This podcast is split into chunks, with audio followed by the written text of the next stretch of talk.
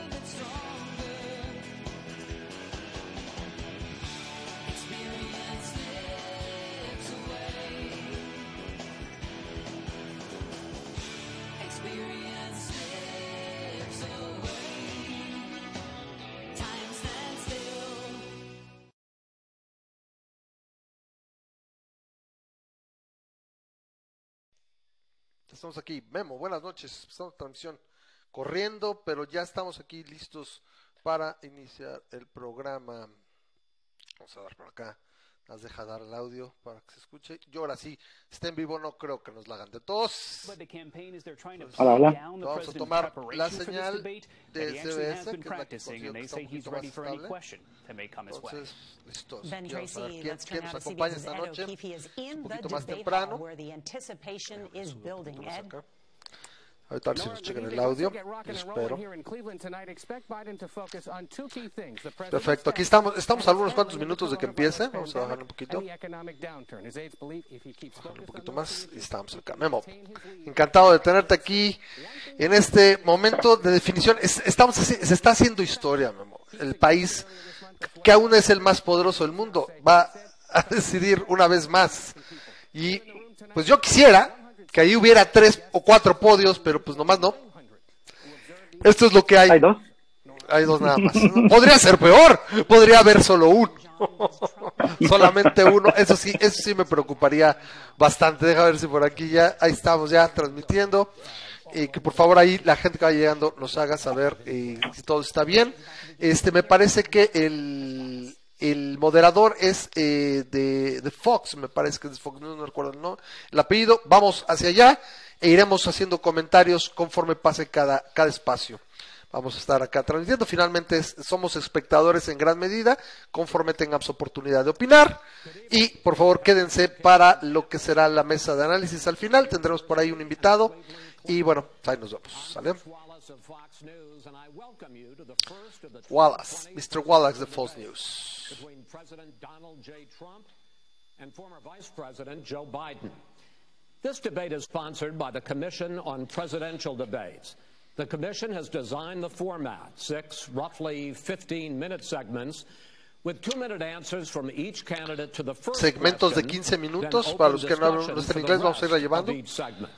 Of each segment. Both campaigns Donde have van a dar espacio a cada segmento a ambos candidatos. record, I decided the topics and the questions in each topic.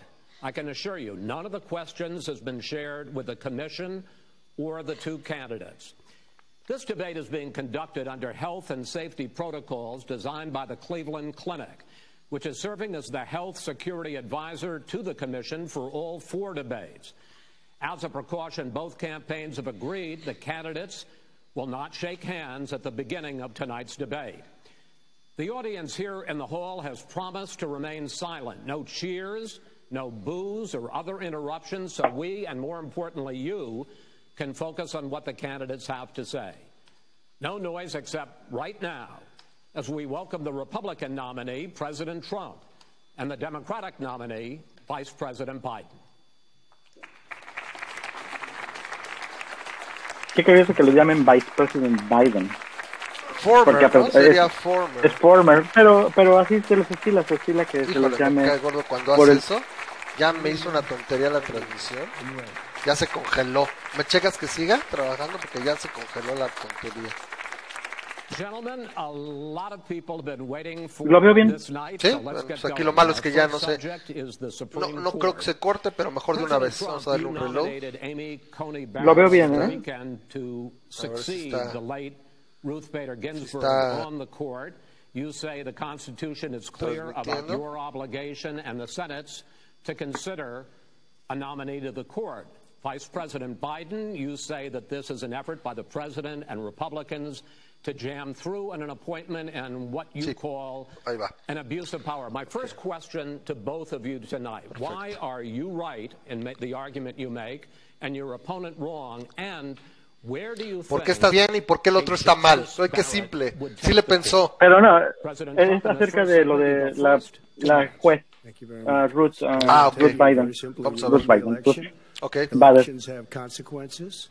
We have the Senate, we have the White House, and we have a phenomenal nominee, respected by all, top, top academic, uh, good in every way, good in every Sí, en ese aspecto la señora no tiene un pelo de, de pendeja, ¿eh? Trae unas credenciales impecables. Es una Pero hija del el Ku Klux Klan, pero es es una La, la religión le va a pegar. O sea, Ah, claro, por supuesto. So I think that uh, she will be outstanding. She's going to be uh, as good as anybody that has served on that court. We really feel that. Uh, we have a professor at Notre Dame, highly respected by all, said she's the single greatest student he's ever had. He's been a professor for a long time at a great school. And uh, we just uh, we won the election, and therefore we have the right to choose her. And very few people knowingly would say otherwise. And by the way, the Democrats they wouldn't even think about not doing it if they had. The only difference is they're trying to do it faster. There's no way they would give it up. They had Merrick Garland, but the problem is they didn't have the election, so they were stopped. And probably that would happen in reverse also. Definitely would happen in reverse. So we won the election, and we have the right to do it, Chris. Hijos de puta. O sea, la congruencia ante todos. Same Eso que ni question to qué. you, Vice President Biden. You have two minutes. Well, first of all, um, thank you for doing this and looking forward to this, Mr. Thank you, President. Joe. Este güey lo único que tiene que hacer es verse lúcido. Con que no se le vaya el avión, con eso tiene. Supreme Court nominee and that say occurs when they vote for a United States senators and when they vote for the President of the United States. They're not going to get that chance now because we're in the middle of an election already. The election has already started. Mm-hmm. Tens of thousands of people have already voted. Nada que ver And so the thing Obama. that should mm-hmm. happen is we should wait. We should wait and see what the outcome of this election is. Because that's Claro. the only way the American people get to express their view is by who they elect as president and who they elect as vice president. Now, what's at stake here is the president's made it clear he wants to get rid of the Affordable Care Act. He's been running on that, he ran on that, and he has been governing on that. He's in the Supreme Court right now trying to get rid of uh, the, uh, the Affordable Care Act, which uh, will strip 20 million people from having insurance, health insurance now, if it, if they if it goes into court, and and uh, the justice and I have nothing. I'm not opposed to the justice. She seems like a very fine person, but she's written before she went in the bench, which is her right, that she thinks that the Affordable Care Act is not constitutional. The other thing that's on the court, and if, if, if it's struck down, what happens? Women's rights are fundamentally changed. Once again, a woman could be helped pay more money because she has a pre-existing condition of pregnancy. We were able to they were able to charge a woman more for the same exact procedure a man did gets, and that ended when we in fact passed the Affordable Care Act. And there's hundred million people who have pre-existing conditions, and they'll be taken away as well those pre-existing conditions, insurance companies are going to love this. And so it's just not appropriate to do this before this election. If he wins the election and the Senate is Democrat or Republican, then it- he goes forward. If not, we should wait until February. All right. There aren't 100 million people with pre existing conditions. As far as the say is concerned, the people already had their say. They. Okay, Justice. Se le fue el very avión. Very strongly. At some point, O sea, bueno, espérame. or so, she said a president and the Senate is elected for a period of time. But a Sí, güey, elected pero for sácale, sácale la I'm not elected for incongruencia, güey, con el periodo de three Obama. years. So we have the Senate, we have a president. He's elected to the next During election. that period of time, during that period of time, we have an opening. I'm not elected for three years. I'm elected for four years. The and the election's 100 already million started. people, Joe, the 100 million people is totally wrong. I don't know where you got that number.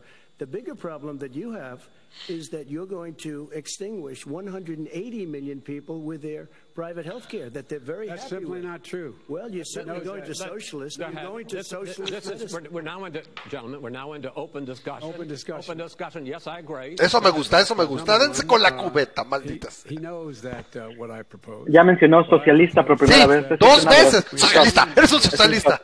Es hora de chupar. Deberíamos de haber hecho el drinking game. Cada vez que diga socialista o comunista hay que chupar. 23 of my colleagues trying to win the nomination that I won mm-hmm. were saying that Biden wanted to allow people to have private insurance still. They can. They do. They will under my proposal. not what you've said, But and it's not what that your is- party has said. that is simply your party a lie. doesn't say it. Your party is wants to go socialist My medicine party is and me. socialist Right healthcare. now, I am and the they're going to Democratic dominate Party. you, Joe. You know. Wow. I am the Democratic Party Güey, right now. lo único que tiene que hacer Biden es no verse pendejo y, y senil In fact, y eso es con eso la va a sacar. I approved of. Now, here's the deal.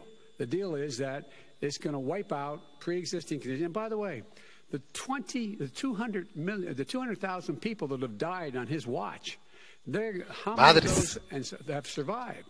Well, there's 7 million people that contracted COVID. What does it mean for them going forward if you strike down the Affordable Care Act? And Joe, you've had 308,000 military people dying because you couldn't provide them proper health care in the military. So don't tell me I'm about happy this. to talk about And if you were here, ¿Qué you- pedo? Ya empezó a brincar de There would be temas. two million people because you were Sí, very está enojado el liberal. Trump. Sí, sí, sí. Ya, ve, compara la postura de sí, uno sí, y sí. de otro. Ben, All right, we're, gentlemen, You're- we're, we're, which no, was heavily Mr. in- President, you would have Mr. been much President, later, Joe. Mr. Much President, later. Mr. We're President, talking about two million people. Mr. Fuck. President, as a moderator, we are going to talk about COVID in the next segment. But Uh-huh. Go ahead. Let me finish. The point is that the president also is opposed to Roe v. Wade. That's Mm-hmm. on the ballot as well in the court, in the court. And so that's also at stake right now. And so the election is all You don't know it's on the ballot. Why is it on the ballot? Because because Why is you it on the ballot? It's not you're- on the ballot. It's on the ballot in the I don't think so. In the court. Well, There's nothing happening there. Donald, would And you you just don't know for a minute? her view on Roe v. Wade. You I don't, don't know her know. view. Well, all right. Let's all right. Let's talk. I would, Qué, qué, qué a ilógico el tipo. No, es un hijo de got a lot of time. So, uh, on healthcare. Como si no supiéramos en qué, en dónde está Ajá, el, ajá. en dónde está Nacimos cosa. ayer, como esta hora, güey, nací yo. a case a week after the election in which the Trump administration, along with 18 state attorneys general, are seeking to overturn That's right. Obamacare, to end Obamacare. You have spent the last Because they wanna give if I- good if I- health care. If I may ask Go my ahead. question, sir. Good health care. Over uh, the last four years, you have promised to repeal and replace Obamacare, but you have never in these four years come up with a plan, Ajá, mejor, a claro. comprehensive plan to replace Obamacare. Of course I have. Well, I'll I got rid of the individual mandate. Excuse me. I got rid of the individual mandate, which was a big chunk of Obama. That is absolutely a big thing. That was the worst part of Obama. Cállate, cabrón. Es el moderador, güey. No te estás peleando con el moderador. Interrumpiendo al moderador. aspect Obamacare. Moderator of this conditions. debate, and I would like you to let me ask my Tómala. and then Está, está cabronadísimo, güey, nomás no llevamos ni 10 of these four minutos. years, have never come up with a comprehensive plan to replace Obamacare. Correcto. And just this last Thursday, you signed a largely symbolic executive order to protect people with pre-existing conditions five days before this debate. So my question, sir, is what is the Trump health care plan? Fine. Well, first of all, I guess I'm debating you, not him, but that's okay. Ah! I'm not surprised. Let me just tell you something. That there's nothing symbolic. I'm cutting drug prices. I'm going with favored nations, which no president no has has hecho nada, courage güey, to do cuatro because You're going against big pharma. Drug prices will be coming down 80 or 90 percent. You could have done it during your 47-year period in government, but you didn't do it. Nobody's done it. So we're cutting. Pero llevas healthcare. cuatro All años, of güey, the things that prácticamente. we've done. He has not Insulin. I give you an example. Insulin. It's going to. It was destroying families, destroying people The cost. I'm getting it for so cheap.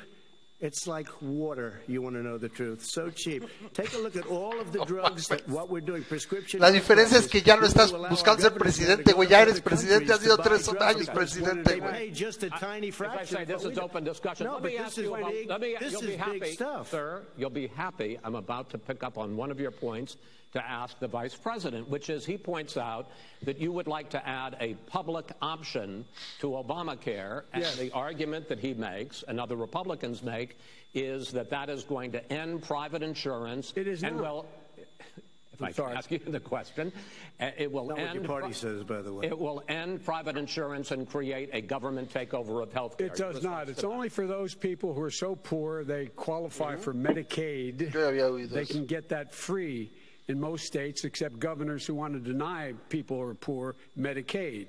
Anyone who qualifies for Medicare would. Excuse me, Medicaid would automatically be enrolled in the public option. The vast majority of the American people would still not be in that option, number one. So you agree with Bernie Sanders I, far left on the manifesto. ¿Y qué tiene que ver Sanders, güey? Sanders no está... Te dije que era más fácil que este güey debatiera a Sanders. ya le dijo, yo no soy Bernie oh, Sanders, güey. Yo vendí a Bernie Sanders. Sanders. Got very lucky. Very lucky tonight as well. And tonight I'm going to make what? sure because With what? here's the deal. Here's the deal. The fact is that everything he's saying so far is simply a lie.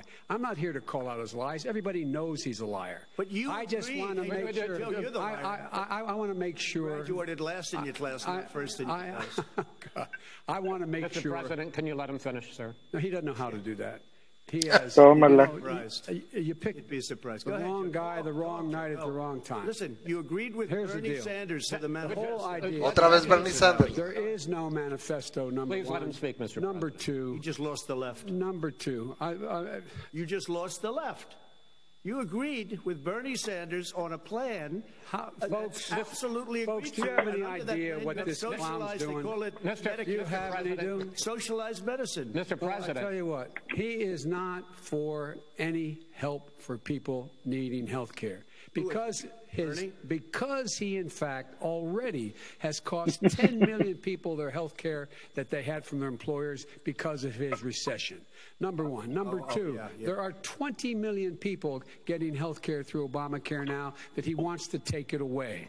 He won't ever look you in the eye and say that's what he wants to do. Take it away. No, I want to give Number them better health care at a much lower price but- because and by the way, he Obamacare doesn't know no how. good. He doesn't know how I've to do already that. fixed it. He has never I've offered already a fixed plan. it to an extent. He has never Obamacare, done a as you single might thing. know, but probably don't. Gen- Obamacare Gentlemen, you is realize no if you're good, both Joe. speaking at the It's no same good, time, and it's too let, expensive. let, let the president go ahead, sir. Obamacare is no good. We made it better, and I had a choice to make very early on. We took away the individual mandate. We guarantee pre-existing conditions, but took away the individual mandate. Listen, this is the way it is, and that destroyed. That they shouldn't even call it Obamacare. Then I had a choice to make. Do I let my people run it really well?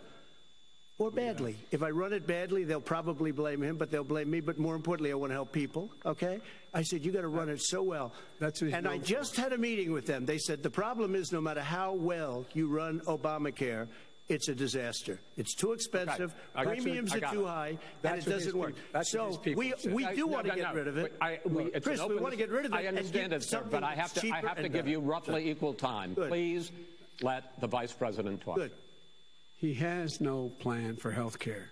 Of course we do. Sends, Please. he sends out wishful thinking. He has executive orders that have no power. He hasn't lowered drug costs for anybody. He's been promising a health care plan since he got elected. He has none, like almost everything else he talks about. He does not have a plan. He doesn't have a plan. And the fact is, this man doesn't know what he's talking about. All right. I have, one, I have one final question for you, Sure. uh, Mr. Vice President. If Senate Republicans, we were talking originally about the Supreme Court here, if Senate Republicans go ahead and confirm Justice Barrett, uh, Esa era la there has been pregunta, hablar de la- de la Suprema. filibuster Or even packing the court, adding to the nine justices there. You call this a distraction by the president, but in fact, it wasn't brought up by the president. It was brought up by some of your Democratic colleagues in, Well, the, saying- in the Congress. So my question to you is, you have refused in the past to talk about it. Are you willing to tell the American people tonight whether or not you will support either ending the filibuster or packing the court? Whatever position I take on that, that'll become the issue. The issue is the American people should speak. You should go out and vote You're in voting now. Vote and let your senators know how you strongly you feel. court? Let vote now. gonna pack the Make court? sure you, in fact, let people know He doesn't you're answer senator. question. I'm not going to answer the question Why because you answer that because question? the You question is the new question Supreme is justice, the radical question- left. Will you shut is up, man? Listen, who is on your list, This Jim? is- Cállate. Gentlemen, I think This is- Cállate. Pack the court. We have, end- I'm no, not no. going to give a list. we have ended this segment. We're going to move on to the second. Está bien, hizo el punto. Se, se agarró a lo que tenía que decir, güey. O sea, es. Voten ustedes y ahí deberíamos decidir. They should do. 47 years you've done nothing. They understand. All right. The second No subject mames, is es, COVID-19. es which is como un niño serious subject, so- este, rayando en el pizarrón con le, las le uñas. caló, que le, caló que 7 le dijera que no tiene ningún poder en sus órdenes ejecutivas. Correcto. More than Y 200 se nota que le brincó ahí. Se prendió. Even after we produce a vaccine, experts say that it could be months or even years before we come back to anything approaching normal. My question for both of you is based on what you have said and done so far and what you have said you would do starting in 2021, why should the American people trust you more than The your other. opponent to deal with this public health crisis going forward. In this case, the question goes to you first, sir. Two minutes uninterrupted. Sí, se- están, están rebasando bien cabrón al moderador, ¿eh? Pero bien cabrón. dead. As you said, over 7 million infected in the United States. We, in fact, have 5%, 4% of the world's population, 20% of the deaths. 40,000 people Cañón, ¿eh? a day are contracting COVID. 40 In mil al addition día. that, está pasando between ahorita. 750 and 1,000 people a day are dying. When he was presented with that number, he said, It is what it is. Well, it is what it is because you are who you are. That's why it is. Oh. The president has no plan. He hasn't laid Sí out anything. He knew all the way back in February how serious this crisis was. He knew it was a deadly disease. What did he do? He's on tape as acknowledging mm-hmm. he knew it. He said he didn't tell us or give mm-hmm. people a warning of protegernos, because he didn't para que no nos prendiéramos, para que no nos paniqueáramos. panic. He panicked. In addition to that, what did he do? He went in and he, we were insisting that the Chinese, the, the people we had on the ground in China should be able to go to Wuhan and determine for themselves how dangerous this was.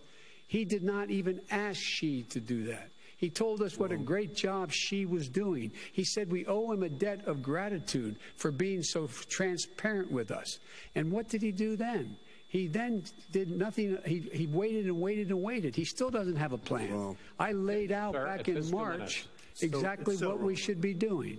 And I laid out again in July what we should be doing. We should be providing all the protective gear possible. We should be providing the money the House has passed in order to be able to go out and get people the help they need to keep their businesses open, open schools. It costs a lot of money.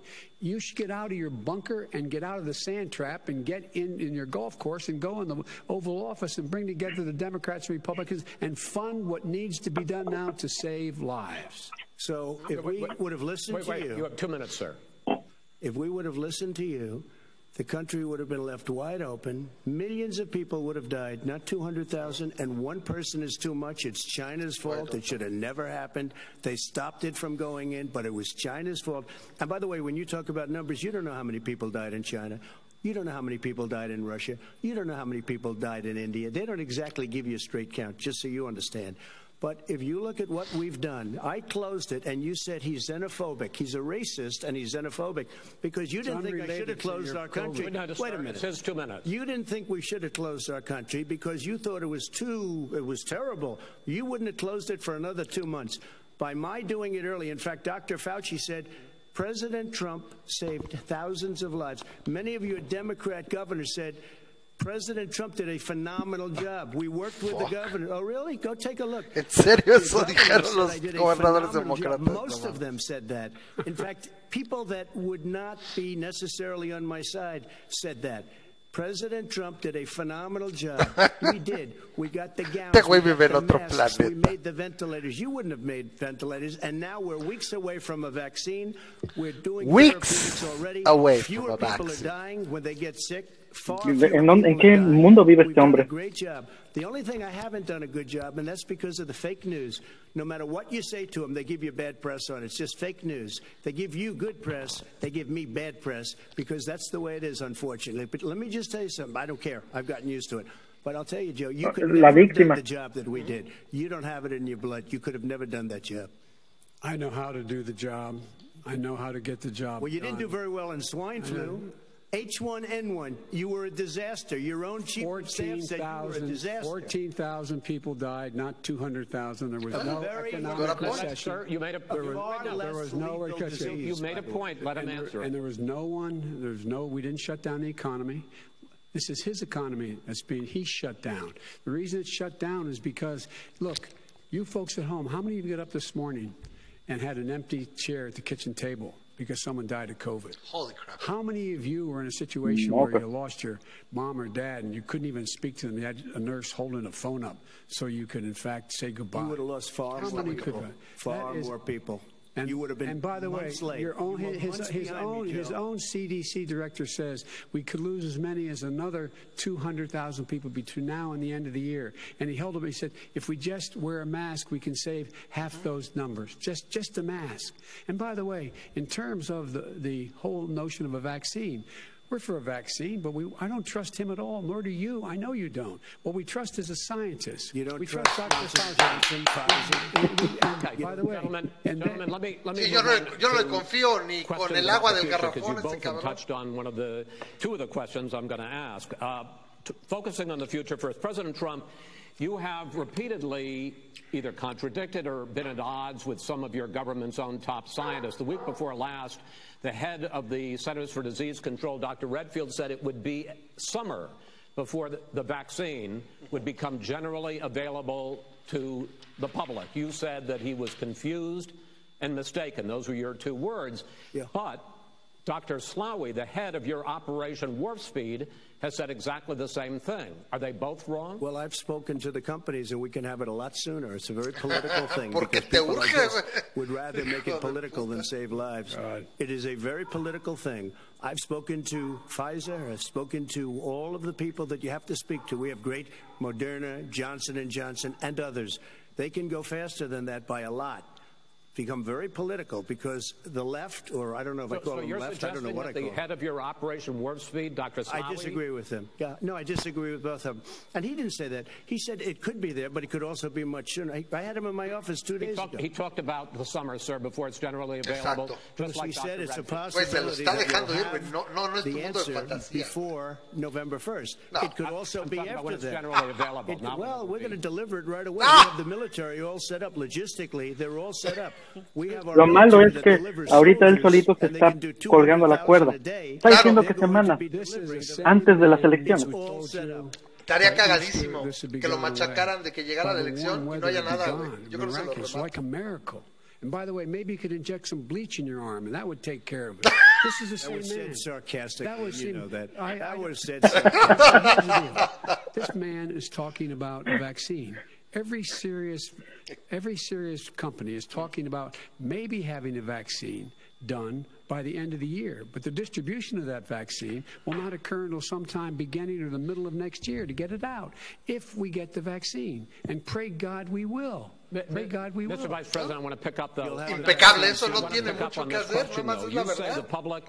Can trust the scientists, but they can't trust President Trump. In fact, you said that again tonight. Your running mate, Senator Harris, goes further, saying the public health experts, quote, will be muzzled, will be suppressed. Given the fact that polls already show that people are concerned about the vaccine and are reluctant to take it, are you and your running mate, Senator Harris, contributing to that fear? No more than the question you just asked him. You pointed out. He puts pressure and disagrees with his own scientists. But you're saying Everybody you can't, or knows. Senator And- Harris is saying no. you can't Se trust nota the scientists. ese science. cuate no, Fox, no, ¿eh? You can't trust the Se scientists. He did, she didn't say that. You can't She, trust she the said the public health experts, quote, will be muzzled, will be Yes. suppressed. Well, the, that's what he's going to try to do. But there's millions of scientists, there's thousands of scientists out there, like here at this great hospital, that don't work for him. Their job doesn't depend on him. That's not. They're the people. They're, and by I the spoke way, to the and Fauci- scientists that are in charge. By the way, they will have and the vaccine very does- soon. Let him. Do you believe for a moment what he's telling you? Mira in cómo light se of dirige al pueblo. No se dirige tanto al moderador. the whole issue relating Está bien, está bien. He Tiene que still hablarle a la hasn't even gente. acknowledged Está agarrando that el pedo en ese sentido. This was happening. Se ve muy lúcido, ¿eh? Yo lo it was estoy gonna viendo. be Back in Hasta February, ahorita va muy bien. And he didn't even tell you. He's on record as saying it. He panicked or he just looked at the stock market. One of the two, because guess what? A lot of people died. And a lot more are going to die unless he gets a lot smarter, a lot quicker. So- Mr. President? Did you use the word smart? Uh, so you said you went to Delaware State, but you forgot the name of your college. You didn't go to Delaware State. You graduated either the lowest or oh, almost ya the le lowest cambió. in your class. Don't ever use the Ya word smart with me. ¿Qué tiene que ver Don't ever eso? use that Sí, word. porque no Oh, puede. give me a break. Because you know what? Está There's cambiando el tema. smart about you, Joe. 47 years. A dominen del tamaño de una casa. You Blanca. had, let me just tell you something, Joe. No, if you would have had the charge of what I was put through, I had to close the greatest economy in the history of our country. And by the way, now it's being built again. You see, and it's We're going to going get up to the fast. economy in the next segment, sir. Okay. It's Eh, me pregunta rápido el Char, ¿en qué se nota que el moderador es de Fox? En cómo lo cortó y cómo lo quiso corregir a, a Biden en el aspecto de que está diciendo la verdad. affect Ahí lo how corrigió. Entonces, se nota que, is handled que le going da. Así son los whichever Fox. of you ends up becoming the next president. I want to quickly go through several of those. Reopenings. Vice President Biden, you have been much more reluctant than President Trump about reopening the economy and schools. Why, sir? Because he doesn't have a plan. If I were running, I know how, what the plan is. You've got to provide these businesses the ability to have the money to be able to reopen with the PPE as well as with the sanitation they need. You have to provide Tell that them to Nancy. Pelosi. to- well, he's just shush for a minute. Tell it to The- uh, Nancy the- Pelosi and, Schumer, By the way, Chuck. Nancy Pelosi and Schumer, they have a plan. He won't even meet with them. The Republicans won't meet with him in the Senate. And he, and he sits he sits on his golf course and well, I mean, literally, think about it. You probably Or play more than about I it. do, Joe. Uh, What about this question of reopenings and the fact Well, he wants to shut down this country, and I want to keep it open. And we Oh. You did get- a great thing by shutting it shut down. it down. Wait a minute, Let- Joe. let him Let me shut sir. you down for a second, Joe, just for one second. Que, a, aparte habla horrible el Trump. Pa parece un meme andante ese güey. Cada vez que lo oigo hablar parece un meme. Nota que Trump jamás se dirige a la gente. Él se la ha pasado entre el moderador y, y Biden, y Biden moderador y Biden. Uh, even younger people aren't. We've learned a lot. But he wants to shut it down. Ah. More people will be hurt by continuing. If you look at Pennsylvania, if you look at certain states that have been shut down, they have Democrat governors all. One of the reasons they're shut down is because they want to keep it shut down until after the election on I wanna- November I want to 3rd. move on to another because subject. it's a I want to move political on to another I gotta subject. but respond. those, I- I but wanna those move- states, gentlemen, I those states to are not subject. doing well that are shut But down right gotta now. respond to Uh, that. Wants President to shut Trump, down you have country. begun to increasingly question the effectiveness of masks as a disease preventer. And in fact, recently you have cited the, the issue of, of waiters touching their masks and touching plates. Are you questioning No, I the, think the effe- masks efficacy are okay. of you have to understand, if you look, I mean, I have a mask right here. I put a mask on, you know, when I think I need it. Tonight, as an example, everybody's had a test, and you've had social distancing and all of the things that you have to. But I Just wear like your masks rally. when needed. When Ah! needed, I wear Ahora masks. resulta que la I usa. don't, I don't wear masks like him. Every time you see him, he's Este got a es mask. de He could be chocolate, speaking güey. 200 feet away from it. He shows up with the biggest mask I've ever seen. I will say, Vice, I will say Vice. President Este güey Biden, es go una ahead, sir. chunga. Look, the way to open businesses is give them the wherewithal to be able poner la to- máscara. We provided money. The But I was asking you, sir, about masks. Well, masks masks make a big difference. His own head of the CDC said if we just wore masks between now, if there, everybody wore masks and social distance between now and January, we'd probably save up to 100,000 lives. It matters. And they've also It said the opposite. They've And also said no, the no serious person said the opposite. They've no said, well, look serious. look All right, I at wanna Dr. ask you- Fauci. Dr. Fauci said the He opposite. did I, not I say want to the ask you, we got a said little very bit more than a minute left in this masks segment. are not good. Then he changed his mind. He said masks good. I, I am wanna okay ask, with masks. I I'm want to ask you both masks. about one last subject because your different approaches has even affected the way that you have campaigned. Uh, President Trump, you're holding large rallies with crowds packed together, thousands of people. Outside. Outside, yes, sir. Agreed. Uh, Vice President Biden, you are holding much smaller uh, events with nobody will show up. people with. Well, it's true. Nobody shows up to his rallies. All right. In any case, why you holding the big rallies? Why you not? You goes first, sir. Because people want to hear what I have to say. I mean, But are you not done a worried great about job as a disease? president, and I'll have 25, 35,000 people show up at airports. We use airports. Are you not worried about we the have a disease lot of issue, people. sir? Well, so far we have had no problem whatsoever. It's outside. That's a big difference, according to the. Nada más se murió Herman Cain. And we do them outside. We El- have el Moreno, tremendous crowds, as you see. I mean, every and and literally on 24 hours notice. And Joe does the circles and has three people someplace. Okay. Uh, By the way, did, That- did, that- just- did you see the, one of the last big rallies he had? And a reporter came up to him to ask him a question. He said, No, no, no, stand back. I- Put on your mask. Put on a mask. Have you been tested? I'm way, I'm way far away from those other people. That's what he said. I can't. I- I'm going to be okay. He's not worried about you. He's not worried about the people out there breathing in one another. We've had no the negative effect. jowl. No, negative effect. We've Come had on. no negative effect, and we've had 35, 40,000 All right. people you these rallies. Just Yes. quickly finish up because I want to move on to our next. Yes, I would. He's been totally irresponsible the way in which he has handled the, the social distancing and people wearing masks, basically encouraged them not to. All right. Ben, he's a fool on this. If you could get the crowds, you would have done the same thing. But you can't. Nobody cares. Gentlemen, can we move on Nobody to the eco- cares. gentlemen? Can we move on to the economy? Yes. The economy is, I think it's fair to say, recovering faster than expected from the shutdown. Much This- faster. In the second quarter, the unemployment rate fell to 8.4 percent last month. The Federal Reserve says the hit to, to growth, which is going to be there, is not going to be Cambio nearly as big as they had expected. President Trump, you say we are in a V-shaped recovery. Uh, Vice President Biden, you say it's more of a K-shape. What difference does that mean to the American people in terms of the economy? President Trump, in this segment, you go first. So we built the greatest economy in history. We closed it down because of the China plague. When the plague came in, we closed it down, which was very hard The China psychologically plague. to do. He didn't think we should close it down, and he was wrong. And again, two million people would be dead now instead of still 204,000 people is too much. One person is too much. Should have never happened from China. But what happened is we closed it down, and now we're reopening, and we're doing record business. We had 10.4 million people in a four month period that we've put back into the workforce. That's a record the likes of which nobody's ever seen before. And he wants to close down the, he will shut it down again. He will destroy this country. You know, a lot of people between drugs and alcohol and depression, when you start shutting it down, you take a look at what's happening in some of your Democrat run states where they have these tough shutdowns. And I'm telling you, it's because they don't want to open it. One of them came out last week, you saw that. Oh, we're going to open up on November 9th. Why November 9th? Because it's after the election. They think they're hurting us by keeping them closed. They're hurting people. People know what to do. They can social distance, they can wash their hands, they can wear masks, they can do whatever they want. But they got to open these states up.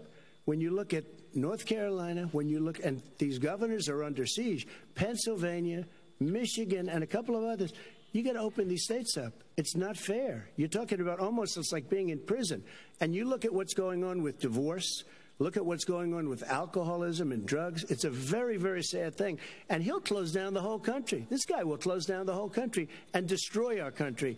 Our country is coming back incredibly well, setting records as it does it. We don't need somebody to come in and say, Sí, "Let's tiene un récord down." de muertos. All right. Your two minutes, sir. We're now moved to you.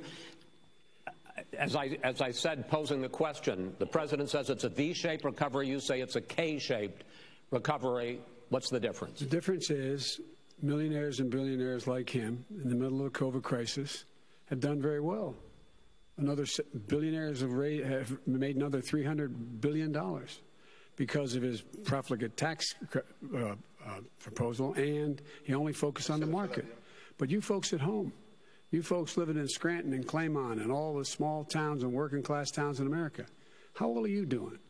This guy paid Well. a total of $750 in wrong. taxes. Sir, Any sir, wait, wait, no, sir, it's It's just the wrong yeah, I understand. You've agreed to the two minutes, so please let him have it. Do I get my time back?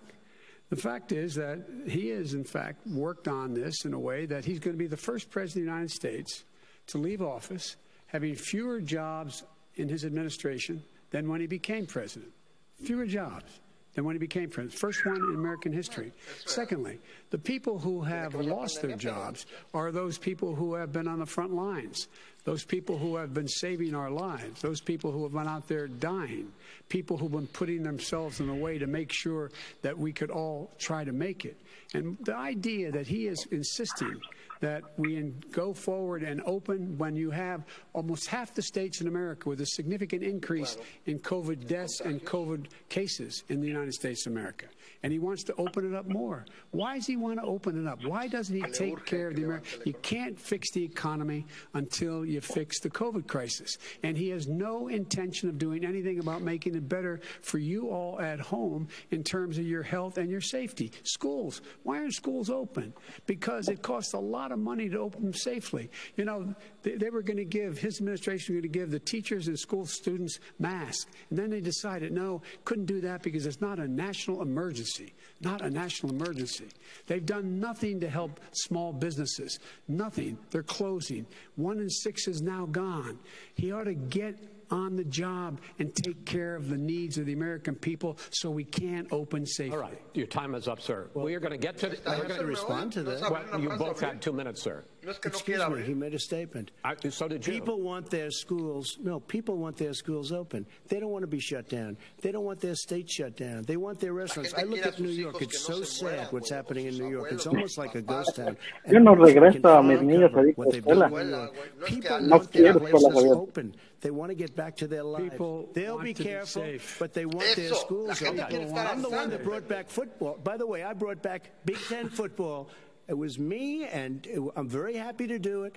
And All right, people of Ohio are very proud of me. And you know We're how going I to get back. out when we're- gentlemen, we're going to get to your economic plans going forward in a moment. But first, Mr. President, as you well know, there's a new report that in 2016, the year you were elected president, and 2017, your first year as president, that you paid $750 a year in federal income tax each of those years. Miente, miente y vuelve a mentir. I know that you pay a lot of mm-hmm. other taxes, but I'm asking you the specific question. Is it true that you paid $750 in federal income taxes each of those two years? I paid millions of dollars in taxes, millions of dollars of income tax. And let me just tell you, there was a story in one of the papers. Show I us paid, your tax I paid $38 million one year.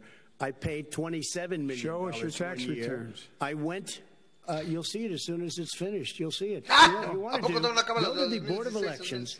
There's a 118 page or so report that says everything I have, every bank I have, I'm totally under leveraged because the assets are extremely good, and we have a very, we have a, we, I built Sir, a great I'm asking company. you a specific question, which But is. let me tell you- I, I understand all of that. I, I understand all of that. But- but let me- a- I- uh, no, Mr. President, I'm asking you a question. Will you tell us how much you paid in federal income taxes in 2016 and 2017? Millions of dollars. You paid millions of dollars. Millions in- of dollars. So yes. not 750. Millions of dollars, and you'll get to see it. I- and you'll get to When? see it. But let In me just tell you, Chris. Let me just tell you something. That it was the tax laws. I don't want to pay tax. Be- before I came here, I was a private developer. I was a private business people. Like every other private person, unless they're stupid, they go through the laws, and that's what it is. Estoy he passed a tax bill that Pero gave no us all que these lo que tú privileges for depreciation and Yo for uh, tax credits. We build the building and we get tax credits like the hotel creativa que sea on Pennsylvania contabilidad, Avenue. You get a massive, which, by the way, was given to me by the Obama administration, if you can believe that. Now, the man got no, fired no, no, right after that happened, but Vice that's President Biden, you want to respond? Yeah, I do want to respond. Look, the tax code that made him, the, put him in a position that he pays less tax than a school teacher make uh, the- uh, on the money a school teacher makes is because of him take. He says he's smart because he can take advantage of the tax code. And he does take advantage of the tax code. That's why I'm going to eliminate the Trump tax cuts, and we're going to we're, I'm going to eliminate those tax Okay. cuts and make sure that we invest in the people who, in fact, need the help. People out there need help. But why didn't you do it over uh, 20, no, the last no, wait, 25 no, years? Because you weren't you president. do it over because you weren't president screwing things up. You were a senator. And You're by the way, worst you president America has ever had. Hey, Come Joe, on. Let me, let me just tell you, Joe. I've done more in In 47 months, I've done more than you've done in 47 years, Joe. We've done things that you never even thought of Okay. doing, including Gentlemen. fixing the broken military that you gave me, Let- let- including taking care we're of your talking, vets. Mr. President, we're talking about the economy. I'd like to ask you about your plans going Pues sí, se la forward because, uh, Mr. Vice President, your economic plan, if you were to be Yes, elected ma'am. president, uh, focuses a lot on big government, big taxes, big spending. I want to focus first on the taxes. You propose more than $4 trillion over a decade in new taxes on individuals making more than $400,000 a year and on corporations. President Trump says that that kind of an increase in taxes is going to hurt the economy as it's just coming out of a recession. Well, just take a look at what the the analysis done by Wall Street firms. Points out that my my economic plan would create seven million more jobs than his in four years. Number one. And number two, it would create an additional $1 trillion in economic growth because it would be about buying American. That we have to, we're going to make the federal government spend $600 billion a year on everything from ships to steel to buildings and the like. And under my proposal, we're going to make Pero sure that every penny of that has to be made by a But, company but in respectfully, America. sir, I'm talking about taxes, not spending. Well, uh, by the way, I'm going to eliminate a significant number of the tax. I'm going to make the the the corporate tax 28%. It shouldn't be 21%. You have 19 company, uh, 91 companies, federal, I mean, in the Fortune 500 who don't pay a single penny in tax, making billions of dollars. Why didn't you do it billions before of dollars. you were vice president because, with Obama? Because you, in fact, passed that. That was Right. your tax it- proposal. I got it done. And you know what happened? Yeah, you got it done. Our economy boomed And, like uh, it's and- never and boomed. The economy Well, Mr. busted. President, let, let, me me, wait, no, finish. let me, Mr. President, let me pick up on that. You would continue your free market approach, lower taxes, more deregulation, correct? Not lower Ahora, taxes el for American people. con, But, but- but let me, con but in, las but in Obama's, Trump you talk about the economy booming. It turns out that in Obama's final three years as president, problema es que no ha more bajado el jobs were created, a Entonces, million estás and a half recibiendo more jobs estás than in the first three years of your presidency. They had the slowest recovery since 19, economic recovery since Ese es el problema con la 1929. It was the impuestos de él. slowest recovery. Also, they took over something that was down here. All you had to do is turn on the lights and you pick up a lot. Claro, claro. But they had the slowest economic recovery since 1929. Let me tell you about the stock market. Esta es la parte when the stock de- de market goes ¿eh? up, that means jobs. It also means 401ks. If you got in, if you ever became president with your ideas, you want to terminate my tax, my taxes, I, I'll tell you what, you'll lose half of the companies that have poured in here will leave, and plenty Half of of companies, that are already here, they'll leave for other places. have They will leave, and you will have a Have it- depression, the that- likes that- of which you've never seen. Look, Mr. we Vice President. inherited the worst recession short of a depression in American history. Eso I was asked to bring it mm-hmm. back. We were able to have an economic recovery that created the jobs you're talking about. We handed him a booming economy. He blew it. It wasn't he Blew booming. it. He It blew it. wasn't booming. It was- a- it was the weakest the- recovery Well, sir, is it since fair to wait? Wait, is it fair to is it fair to say he blew it when, in When fact, there was COVID came when there was record un, low unemployment Yeah. before Ay, lo que COVID? te Yeah, but, but que es de because what he did, mm-hmm. even before. COVID, manufacturing went in the hole. Manufacturing went in the hole. Excuse number me, one. Chris. Wait. Number two. Chris. Number three. They said They- it would they- take. No, you were number two. No. Chris, Chris. Ahí se la ganó. They said it would Ese take tipo a miracle to bring back manufacturing. I brought back 700,000 jobs. They brought back nothing. They gave up on manufacturing. We Part did of not my agree. standard fare. I'm the guy that He brought totally back gave the up on manufacturing. industry. All right, let him. uh, We brought back, I was asked to bring back Chrysler and General Motors. We brought them back right here in the state of Ohio and Michigan. He blew it. They're gone. He blew it. And in fact, they're going. Ohio had the best year it's ever had last year. Michigan had the best year they've ever had. That is not Many true. car companies No, came in from Germany, from Not- Japan, no. went to Michigan, No, went to Ohio. they're not having and they didn't Vice- come wait, in wait, with wait, you. Mr. Vice Eso President. supongo que Kyle. no es cierto. And so you take a look at what he's actually done. He's done very little. His trade deals are the same way. He talks about these great trade deals. You know, he talks about the art of the deal. China's made perfected the art of the steal. We have a higher deficit with China now than we did before. We have the highest deficit trade deficit China with Mexico. your lunch. All right, gentlemen, 18%. in- in- China ate your uh, lunch, Joe. And no wonder your son goes in and he takes out he takes out uh. billions of dollars. Takes out billions of dollars to manage. He makes millions of dollars. And also, Simply while we're not at it, true. why is it, just out of curiosity, The mayor of Moscow's wife gave your son three and a half million dollars. What did he true. do to deserve it? That- What did he do with Burisma None to of that- deserve Wait, wait, one hundred true. eighty-three thousand None dollars? You've of asked that question, true. let him answer. If Not, none of that is true. Oh, it's Oh, really? He didn't totally, get But no, Three and a half hey, million? Mr. President, It's Mr. totally- President, please. Totally asked question. discredited. Totally discredited. And by the way, Well, wait, he didn't get No, three no. and a half million dollars, Joe? Mr. Vice, President. He got three and a Mr. half million dollars. It is not true. Oh, Here's- really? Mr. Oh. President, But, Mis- you, it's, a, it's an open discussion, please. Now, You a- you- It's a I- fact. Well, There's- it you is have raised an issue. Let the It's been Vice totally President answer. discredited. Did there was a pay report. one hundred eighty-three there was a a- month? With no experience in energy? Mi- Es como Mr. Look, President, President, my son did nothing wrong at Burisma. I think he and did. Mr. the only President, guy that let did him something- answer. He doesn't want to let me answer because he knows I have the truth. His, his position has been totally, thoroughly discredited. By who? The media? By everybody. Well, by the By the media, media, by our because they refuse to allies, by the World Bank, by, e- by everyone has discredited. A matter of Dude, fact, matter of fact, Mr. even the President, people who testified under oath. So let me under ask you this, Joe. every- No, under no, oath. go ahead, Mr. I'm Every- listening to you. the People under you got three and a half he dollars from testified- Moscow. te- he testified under oath in his administration. Said, "I did my job and I did it very well. Oh, I really? did it I'd like to know who they are. Every well, I'll give you the list I'll of the fire people who them. testified. No, no, go ahead, sir. Sure, you, they, you've already fired most of them because they did Some a good job. some people don't do a well, good here's job. The, Go ahead. You get the- wait a minute. You get the final word, Mr. well, it's hard to get any word in with this clown. Excuse Ah! me. This, Hey, let me this just person. say, Joe. No, no, no. I'm With this clown, he Mr. said? That is simply Why did not he true. deserve three and a half million It from did- Moscow? Look, th- here's the deal. We want to talk about families and ethics.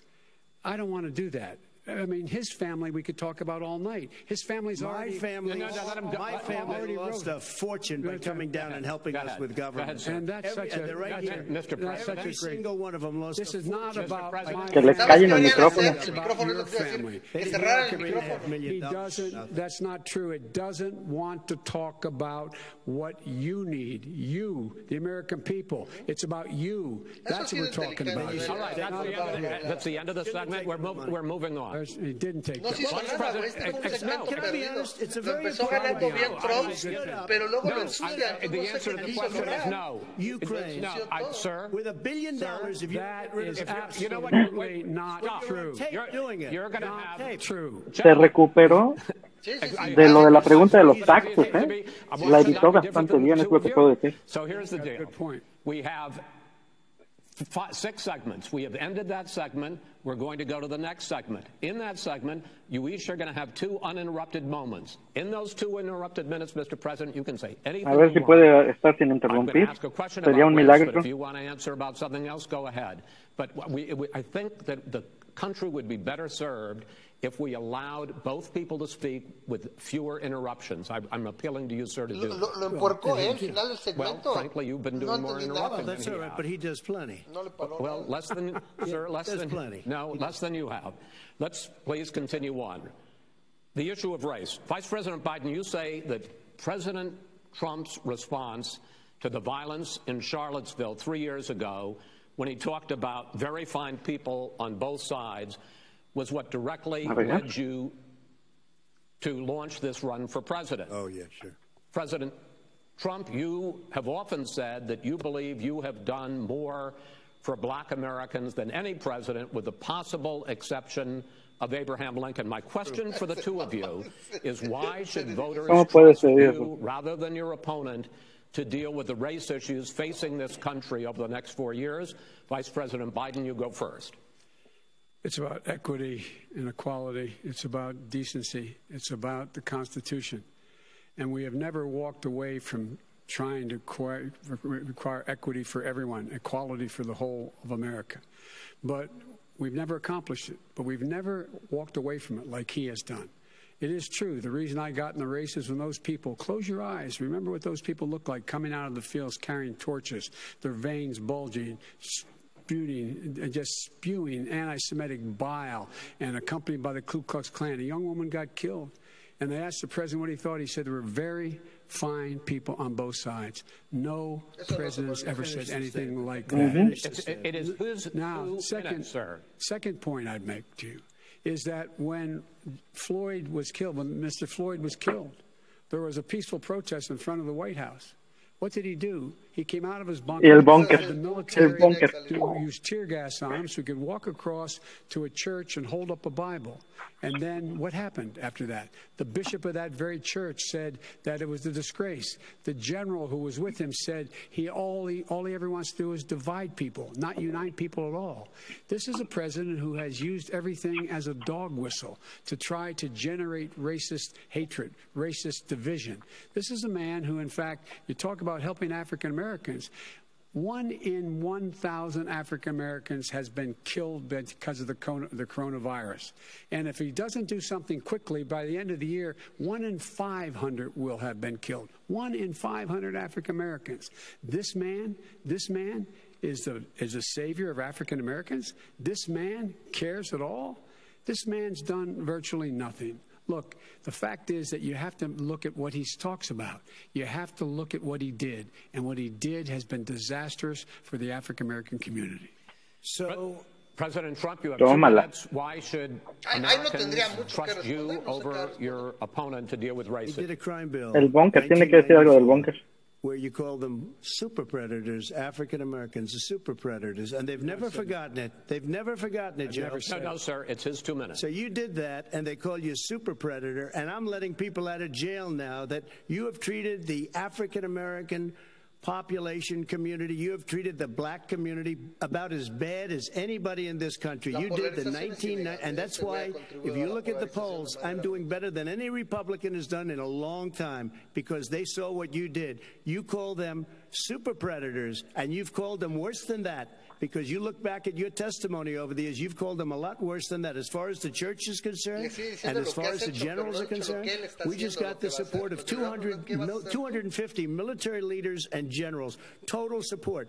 Law enforcement, almost every law enforcement group in the United States. I have Florida, I have Texas, I have Ohio, I have every, excuse me, Portland. The sheriff just came out today and he said, I support President Trump. I don't think you have any law enforcement. You can't even say the word law enforcement because if you say those words, you're going to lose all of your radical left supporters. And why aren't you saying those words, Joe? Why don't you say the words law enforcement? Because you know what? If they called us in Portland, we would put out that fire in a half an hour, but they won't do it because they're run by radical left Democrats. If you look at Chicago, if you look at any place you want to look, Seattle, they heard we were coming in the following day and they put up their hands and we got back Seattle.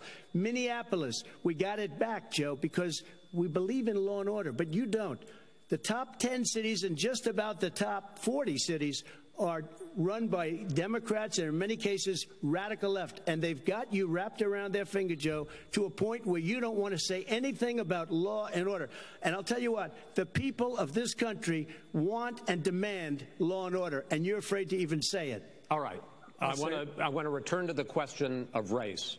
Vice President Biden, after the grand jury in the Breonna Taylor case decided not to charge any of the police with homicide, you said it raises the question, quote, whether justice could be equally applied in America. Do you believe that there is a separate but unequal system of justice for blacks in this country? Yes, there is a system, there's sys- systemic injustice in this country, in education and work and in, in, in law enforcement and, the, and the way in which it's enforced. But look, the vast majority of police officers are good, decent, honorable men and women. They risk their lives every day to take care of us. But there are some bad apples. And when they occur, when they find them, they have to be sorted out. They have to be held accountable. They have to be held accountable. And what I'm going to do as President of the United States a, a, together an entire group of people at the White House.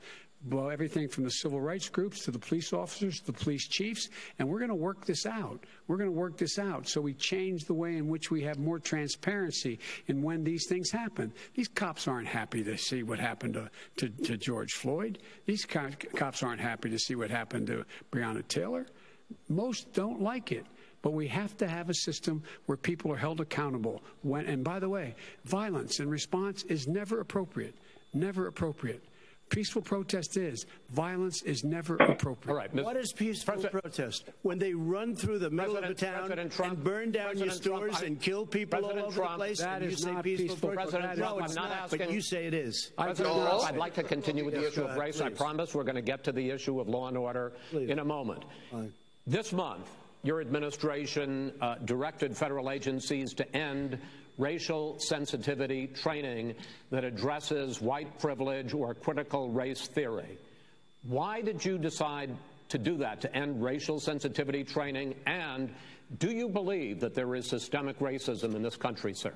I ended it because it's racist. I ended it because a lot of people were complaining that they were asked to do things that were absolutely insane, that it was a radical uh, revolution that was taking place in our military, uh, in our schools, all over the place, and you know it, and so does What- everybody what- what else. radical, and he would know. What is Oh, radical totally about racial sensitivity training? sir? If you were a certain person, you had no status in life. It was sort of a reversal. And if you look at the people, we were paying people hundreds of thousands of dollars to teach very bad ideas and frankly very sick ideas.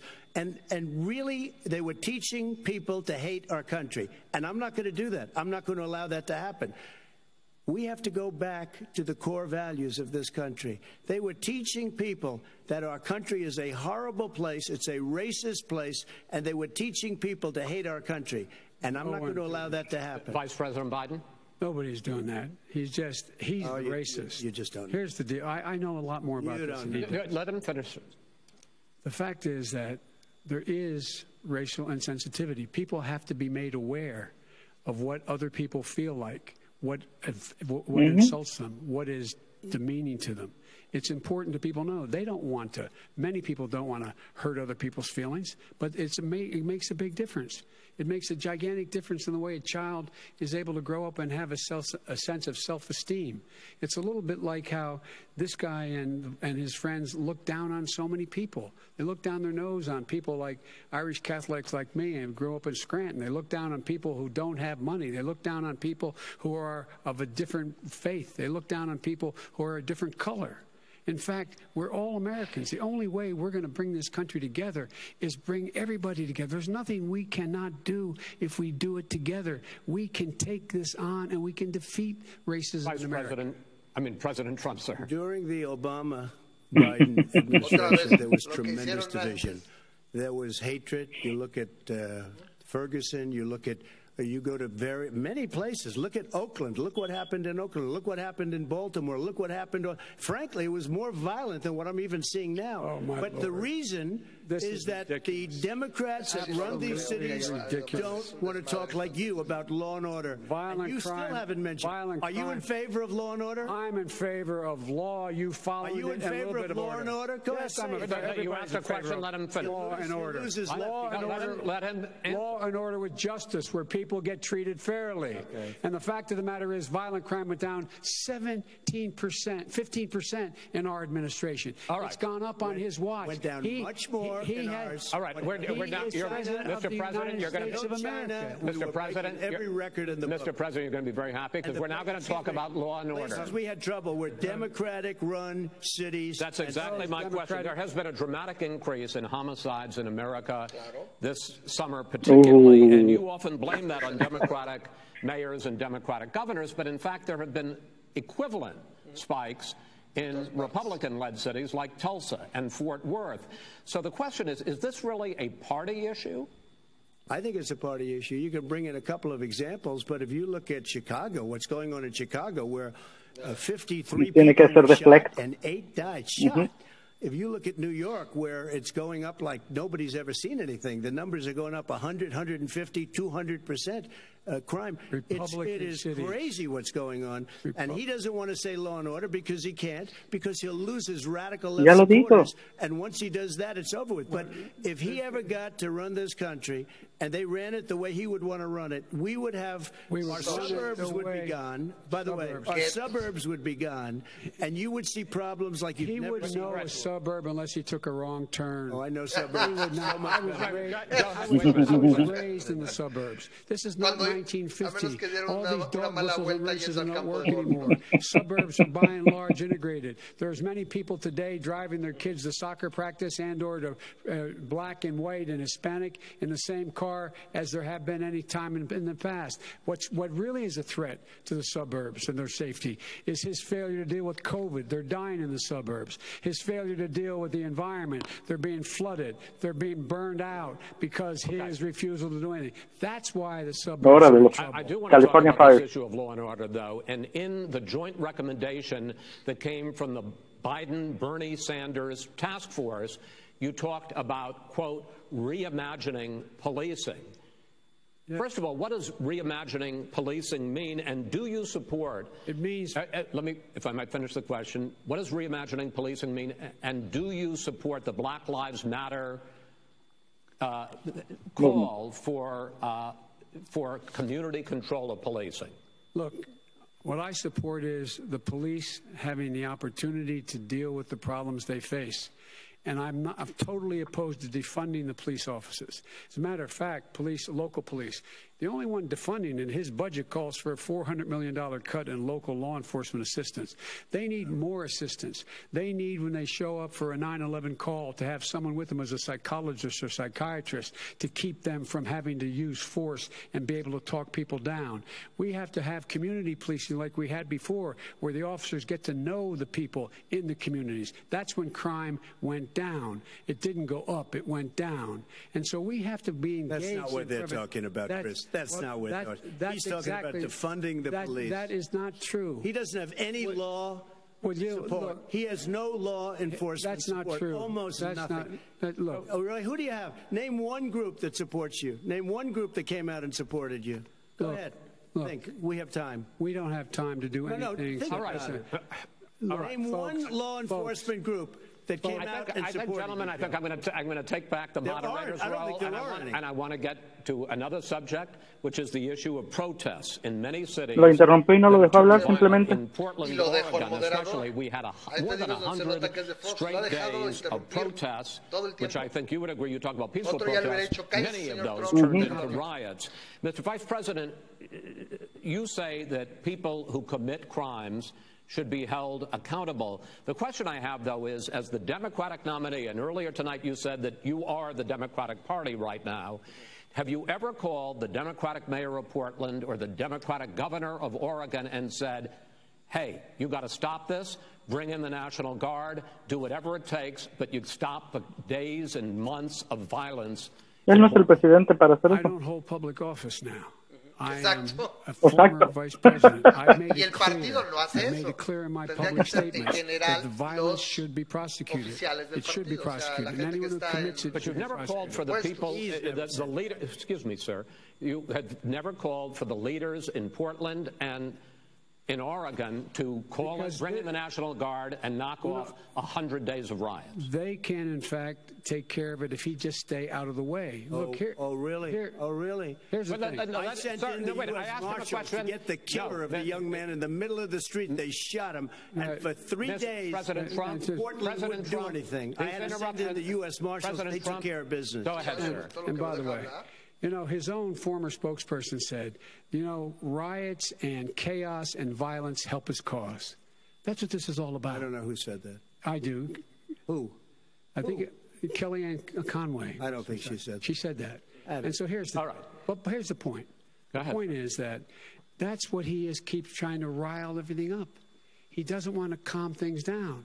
Instead of going in and talking to people and saying, let's get everybody together, figure out how to deal with this. What's he do? He just pours gasoline in the fire constantly, And- every single solitary Okay, time. and, and to end this, button up this segment, I'm going to give you a minute to answer, sir. You have repeatedly Well, wait, I have to answer his No, statement. I- you have His statement. repeatedly. Wait, you have just one repeat, no, you've been talking He back made and a forth. statement. I'm asking you. I would a- love to you know, end it. sir. I would love to I- end it, I- and you know, if you want to switch seats, We, would could very quickly. We could do that, but I'd I'm send no, in I- the National Guard. It would be over. There'd be no problem. Okay, But they don't want to accept Ya le dijo, National Guard. si quieres venirte para acá, yo me voy para allá. ¿verdad? Pero the vice president for not specifically calling out Antifa and other left-wing right. extremist groups. But are you willing tonight to condemn white Ya, está, supremacists ya, ya and militia groups Existe un and botón para to apagar y say encender el that micrófono en cada they turno. need to stand Úsalo, down and chica.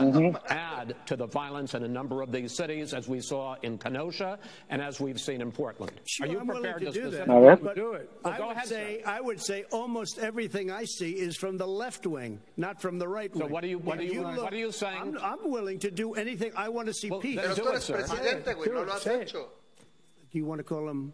What do you want to call him? Give me a name. Give me a White name. Supremacists and you like me to condemn? white Proud Boys. and right Proud wing Boys, stand back and stand by. But I'll tell you what. I'll tell you what. Somebody's got to do something about Antifa and the left because this is not a right-wing own- problem. His This own is a left wing. FBI director This is a left wing threat problem. white Go ahead, sir. supremacists. Antifa's an idea, not an organization. Oh, you got it. Not militia. That's what oh, his It's an idea. FBI, his Okay. FBI director said. we're gonna, you know what? no, no, no, we're done, we're done, sir. we're moving on to the next. everybody We're moving. gives When a bat hits in you your over the head, that's administration. not an idea. Everybody in your administration tells you the truth is a, has a bad idea. Can I tell you what? You have no ideas. that Antifa, Antifa is a dangerous All right, radical gentlemen, we're now moving on to the Trump and and, you ought to be Biden records. They'll overthrow you. Ahí When a president, I'm going to ask a question.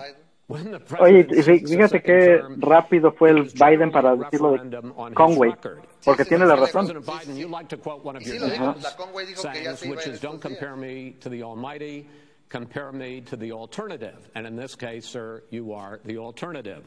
Looking at both of your records, I'm going to ask each of you, why should voters elect you president over your opponent? In this segment, President Trump, you go first, two minutes. Because there has never been an administration or president who has done more than I've done in a period of Eh, three and a half years. And that's despite the Ahorita vamos, impeachment hoax. Lo- lo- and you saw what happened today with Hillary. Clinton, where it was a whole big con job. But despite going through all of these things, where I had to fight both flanks and behind me and, uh, and above, there has never been an administration that's done what I've done. The greatest, before COVID came in, the greatest economy in history, lowest employ, unemployment numbers. Everything was good. Everything was going. And by the way, there was unity going to happen. eso sí es un People were calling me for the first time in years. They were calling and they were saying it's time maybe and then what happened we got hit but now we're building it back up again a rebuilding of the military including space force and all of the other things a, a fixing of the, the VA, ¿Para qué lo mencionas? which was a mess Ni siquiera lo tenía que mencionar. 308,000 people died because they didn't have proper health care. He, he was a mess. And we now got a 91% approval rating at the VA, our vets. We take care of our vets. But we've rebuilt our military. The job that we've done, and, and I'll tell you something, some people say maybe the most important. By the end of the first term, I'll have approximately 300 federal judges and Court of Appeals judges, 300, and hopefully three great Supreme Court judges, justices. Está That is a él está hablando a los record, the likes of which very few people, and you know one of the reasons I'll have so many judges? Because President Obama and him left me 128 judges to fill. When you leave office, you don't leave any judges. That's like you just don't do that. They left 128 openings, and if I were a member of his party, because they have a little different philosophy, I'd say if you left us 128 openings. You can't be a good president. You can't be a good vice president. But I want to thank you because it gives us almost. Sí, se los dejó- es que se los dejó servidos. But by the end of this term, 300 judges. It's a record. Looking at both your records, why should voters elect you president as opposed to President Trump? You have two minutes uninterrupted. Under this president, we become weaker, sicker, poorer, more divided, and more violent. When I was vice president, we inherited a recession. I was asked to fix it. I did. We left him a booming economy, and he caused the recession. With regard to being weaker, the fact is that I've gone head to head with Putin and made it clear to him we're not going to take any of his stuff. He's Putin's puppy. He still refuses to even say anything to Putin about the bounty on the heads of American soldiers. Oh, He's he's fighting puppy. And by the way, Ese- ese that's pega- my son. Wait a minute. Mr. President, your campaign agreed that both sides would get two minute answers uninterrupted. Well, your, your side agreed to it. And te valió madre. why don't you observe what your campaign agreed to as a ground rule, okay, sir? You never oh, Tómala. Can you add No, back no, no, He's I'm not asking. That was a rhetorical question. Can you Go add ahead, back sir. 30 seconds? Yeah, yes, Okay. you may have. All right. Go ahead. So, thirdly, we're poor. the billionaires have gotten much much more wealthy by a tune of over four, three to four hundred billion dollars more just since COVID. You in the home, you got less. You're in more trouble than you were before. In terms of being more violent, when we were in office, there were 15% less violence in America than there is today. He's president of the United States. It's on his watch. And with regard to more divided, the nation can't stay divided. We can't be this way. And speaking of my son, the way you talk about the military, the way you talk about them being losers and being and, and, and, and just being suckers, my son was in Iraq. He spent a year there. He got, the, he got the Bronze Star. He got the Conspicuous Service Medal. He was not a loser. He was a patriot, and the people left behind oh, there really? were heroes. Really? And I resent. Are you talking like about Hunter? Are you talking about I'm Hunter? talking about my son, Beau Biden. You're talking I don't about. Know, I don't know Beau. I know Hunter. Yeah, Hunter you know got Beau. thrown. Hunter got thrown out of the military. He was thrown out, dishonorably discharged. That's not true. He wasn't dishonorably. Cocaine use and he didn't have a job until you became vice president. Once you None became of that vice is president, true. he made a fortune in Ukraine, in China, in Moscow. That is simply. ¿Y dónde está sus uninterrupted minutes? My son, and he didn't have a job. My son, like a lot of people, like a lot of people we know at home, had a drug problem. He's overtaken it. He's, he's, he's fixed it. He's worked on it. And I'm proud of him. But why I'm was proud he of given my tens son. of millions All right. of But he wasn't given All right. tens of millions was of dollars. given That tens is totally, millions of that's dollars. totally President Trump, discredited. you've already, This- we've already been through. we've Totally already- discredited. We've, both, we've already been through this. I think the American people would rather hear about more substantial So do I. subjects. Well, you know, as the moderator, sir, I'm going to make a, I know, a but when judgment call somebody here. gets three and a half million Okay, dollars right. from the Let's talk mayor about- of Moscow, let's talk That about- is I not think true. it's a terrible That thing. report Lo va a is callar. totally Why did he go discredited. there? Ya, I- cerrar el Romney on micrófono. that committee said it wasn't worth taxpayers' money. That report it was written for political reasons. You know, I'd like to talk about climate change. so would I. Okay.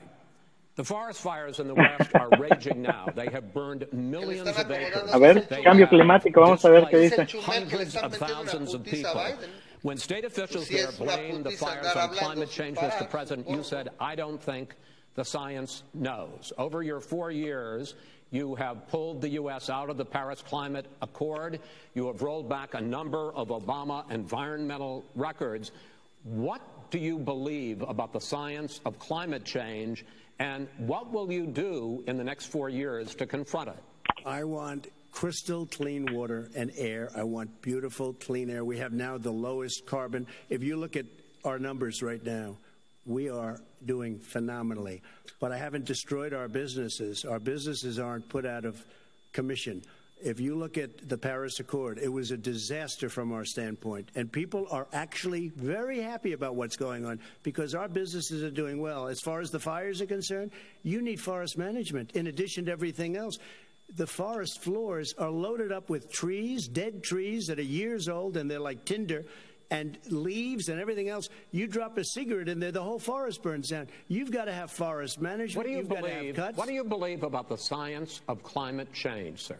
Uh, I believe that we have to do everything we can to have immaculate air, immaculate water, and do whatever else we can that's good. You know, we're planting a billion trees, dice que the quiere Billion Tree. Project, and it's very Do you exciting. for a believe lot that, people. that human pollution, gas, greenhouse gas emissions contributes to the global warming of the planet? I think planet? a lot of things do, but I think to an extent, yes. I think to an extent, yes. But I also think we have to do better management of our forests. Every year, I get the call California's burning. California's burning.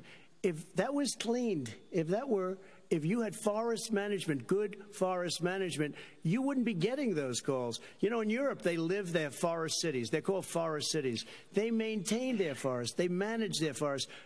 I was with the head of a major country. It's a forest city. He said, Sir, we have trees that are far more, they, they ignite much easier than California. There shouldn't be that problem. I spoke with the governor about it. I'm getting along very well with the governor. But I said, you know, at some point, you can't every year have hundreds of thousands of acres of land just burned to the ground. But, sir- That's burning down because of a lack of But, management. sir, if you believe in the science of climate change, why have you rolled back the Obama Clean Power Plan, which limited carbon emissions in power plants? Why have you relaxed? Because it Pero was los bosques de California son federales, through the no sky. Why have you relaxed fuel economy standards that are going to create more pollution from cars Well, not trucks. really, because what's happening is the car is much less expensive and it's a much safer car, and you're talking about a tiny difference. And then what would happen, because of the cost of the car, you would have at least double and triple the number of cars purchased. We have the old slugs out there that are 10, 12 years old. If you did that, the car would be safer, it would be much cheaper by But in the case of $3,500. California, they've simply no, but you would take a lot of cars off the market because people would be able to afford a car. Now, so and by the way, Qué we're see how that turns como out. But a lot of people ya que el agree with me. Many people. ah, no. The car has gotten No so sé si en el expensive otro because they have computers all over the place for an extra little bit Okay. of este gasoline. And, by the, not- and, and, and I'm okay with electric cars too. I think I'm all for electric cars. I've given big incentives for electric cars. But what they've done in California is just All right. crazy. Vice President Biden, I'd like you to, to respond to the president's climate change record, but I also want to ask you about a concern. You proposed $2 trillion in green jobs. You talk about new limits, not abolishing, but new limits on fracking, ending the use of fossil fuels to generate electricity by 2035, and zero net emission of greenhouse gases by 2050. The president says a lot of these things would tank the economy and cost millions of jobs. He's absolutely wrong, number one. Number two, if in fact, when, when our, during our administration, the Recovery Act, I was able to, I was in charge, able to bring down Vámonos, the verdes. cost of renewable energy to cheaper than or as cheap as coal and gas and oil. Nobody's going to build another uh, uh, coal-fired plant in America. No one's going to build another oil-fired plant in America. They're going to move to renewable energy, number one. Number two, we're going to make sure that we are able to take the federal fleet and turn it into a fleet that's run on their electric vehicles, making sure that we Que can se lo digan we're going to put 500,000 charging stations and all of the highways that we're going to be building in the future. We're going to build a economy that, in fact, is going to provide for the ability us to take 4 million buildings and make sure that they, in fact, are weatherized in a way that, in fact, will, they'll, eh, they'll emit significantly less gas and oil because the heat will not be going out. There's so many things that we can do now to create thousands and thousands of jobs. We can get to net zero in terms of energy production by 2035. Not only not costing people jobs, creating jobs, creating millions of good paying jobs, not 15 bucks an hour, but prevailing wage by having a new infrastructure that in fact is green. And the first thing I will do, I will rejoin the Paris Accord. I will join the Paris Accord because with us out of it, look what's happening. It's all falling apart. And talk about someone who has no no relationship to, with foreign Que hable de policy. Brazil, the tengo rainforests of Brazil are being torn down, porque ahí se are being ripped China, down. ahí se mete More, more carbon is absorbed in that rainforest than every bit of carbon Claro. that's emitted in the United States. Instead of doing something about that, ¿Qué compuesto I would se ve Biden, up and making sure we este, had the comparado con countries of the Trump? world coming up with $20 billion. Here's güey, 20 eh. billion dollars. Sí, sí, se Stop, ve institucional. Este stop güey es un pinche te- perro tearing down the pero forest. gusta a And if you don't, then you're going to have significant economic consequences. What about, what about the argument that uh, President Trump basically says that you have to balance environmental interests and economic interests, and he's drawn his line Well, he hadn't drawn a line. He still, for example, makes sure that we. He wants to make sure that methane's not a problem. We can. You, you can now emit more methane without it being a problem. Methane. This is a guy who says that you don't have to have mileage standards for automobiles that exist now. This is a guy who says that. Well, the fact is, it, it, it's all true. And here's He's the talking deal. about the He- Green New Deal, and it's not two billion I'm or t- twenty billion, as you said. I'm it's one hundred trillion dollars. I'm talking about. o sea, They want to subirle la rebuild buildings no, no. and rebuild the building. No, it's the dumbest, not- most ridiculous. is not- where airplanes are out of business, That's it. where Pues no sé, two-car systems are out, where they want to take out the cows too. You know that's not true either, right? Not this true. is a razón, this is a para. 100 Simply trillion. eso That's more money than our country could make in a hundred years if we're not going. the case. All right, let me, will- let me, let me, let me, because, because I actually, wait a minute, sir. I actually have studied your plan, and it includes upgrading 4 million buildings, weatherizing 2 million homes over four years, building 1.5 million energy efficient homes, So the question becomes some, the president is saying, I think some people who support the president would say that sounds like it's going to cost a lot of money and hurt the economy. What it's going to do is going to create thousands and millions of jobs, good paying jobs. What, let him finish, sir. He doesn't know how to do that. $100 They- billion dollars. The fact is, it's going to create millions of good paying jobs, and these tax incentives to people for people to weatherize, which he wants to get get rid of. It's going to make the economy much safer. Look how much we're paying now to deal with the hurricanes. With the deal with, by the way, he has an answer for hurricanes. He said maybe we should drop a nuclear weapon on them. They may. I never said that That's- at all. he did say You made it up. Uh, and here's the deal. You make up a we we are going to be in a position where we can create hard hard good jobs by making sure the environment is clean and we all are in better shape. We spend billions of dollars now billions of dollars on floods, hurricanes, rising seas. We're in real trouble. Look what's happened just in the Midwest with these storms that come through and wipe out entire sections and counties in Iowa. That didn't happen before. They're because of global warming. We make up 15% of the world's problem. We, in fact, but the, the rest of the world, we've got to get them to come along. That's why we have to get back into, back into the Paris Accord. All right, gentlemen, Wait a we, minute, Chris. So why didn't he do it for 47 years? You were vice president. Why didn't you get the world? China sends up real dirt into the air. Russia does. India does. They all do. We're supposed to be good. And by the way, he made a couple of statements. The Green New Deal is $100 trillion. That is not, not 20 my billion. plan. Y dale con los 47 años. ¿Por qué dices que tiene 47 años en eso? If he knew anything about the military. He said I said something about the military. He and his friends made it up and then they went with it. I never said it. Okay. Sí, ¿por qué atacas el Green New Deal si ni siquiera es de He Biden? called the Mr. Vice- military Mr. Vice President, stupid bastards. I- I and he did said not it on say tape. that. He Uh, said Mr. stupid Uh, bastards. please, He sir, said it. stop. I would never I say would that. play Stop. it, play it. go ahead. Mr. Vice tape. President answered his, his final question. The final question is, I can't remember which of all his rantings. final question. I'm having a little trouble myself, but uh, and, and about the economy and about this question of what it's going to cost. The, the economy. The I mean, the Green New Deal and the idea of what, what The- your environmental changes Deal- will do. The Green New Deal will pay for itself as we move forward. We're not going to build plants that, in fact, are great polluting plants. Do you We're going to support build. the Green New Deal? P- Pardon me? Do you support that? No, I don't support the Green Oh, New you Deal. don't? Oh, well, that's a big statement. I that support means you the just Biden- lost the radical left. I, su- I support Oh, the don't? Biden plan that I put forward. Okay. The Biden plan, which is different than what he calls the radical Green New Deal. All right, gentlemen, final segment election integrity. As we meet tonight, millions of Americans are receiving mail in ballots or going to vote early. How confident should we be that this will be a Maestro? fair election? And what are you prepared to do over the next five plus weeks? Because it'll not only be to election day, but also counting some ballots, mail in ballots after election day.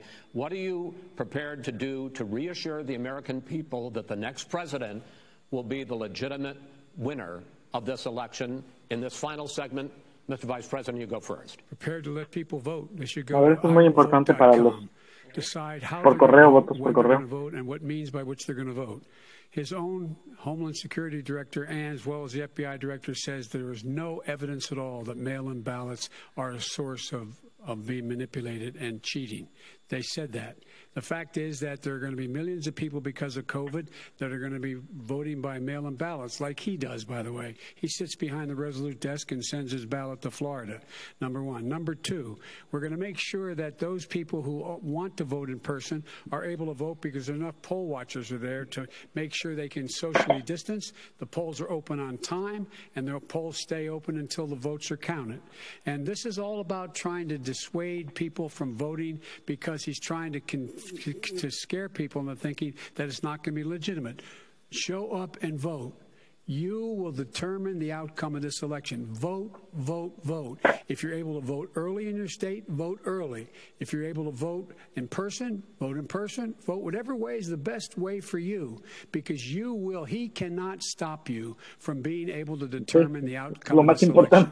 And in terms of whether or not when the Eso fue lo votes are le faltó a la counted and Hillary. are all counted, gente no se le votó. that will be accepted. If I win, that will be accepted. If I lose, that'll be accepted. But by the way, if in fact he says he's not sure what he's going to accept, well, let me tell you something. It doesn't matter because if we get the votes, it's going to be all over. He's going to go. He can't stay in power. It won't happen. It won't happen. So vote. Just make sure you understand you have it in your control to determine what this country is going to look like the next four years. Is it going to change? Or you get four more years of these lies. Mr. President, two minutes. So when I listened to Joe talking about a transition, uh, there's been no transition from when I won. I won that election. And if you look at crooked Hillary Clinton, if you look at all the different people, uh, there was no transition because they came after me trying to do a coup. They came after me spying on my campaign. They started from the day I won and even before I won, from the day I came down the escalator with our First Lady. They were a disaster. They were a disgrace to our country. And we've caught them. We've caught them all. We've got it all on tape. We've caught them all. And by the way, you gave the idea for the Logan Act against General Flynn. You better take a look at that because we caught you in a sense. And President Obama was sitting in the office. He knew about it too. So don't Pues lo que pasa es que estás acostumbrado a verlo enojado. Así que ya no se te hace raro, pero está muy descompuesto comparado con Biden.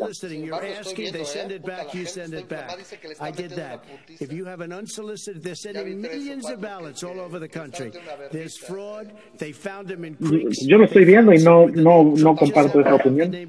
Just the other day in a waste paper basket. They're being sent all over the place. They sent two in a Democrat area. They sent out a thousand ballots. Everybody got two ballots.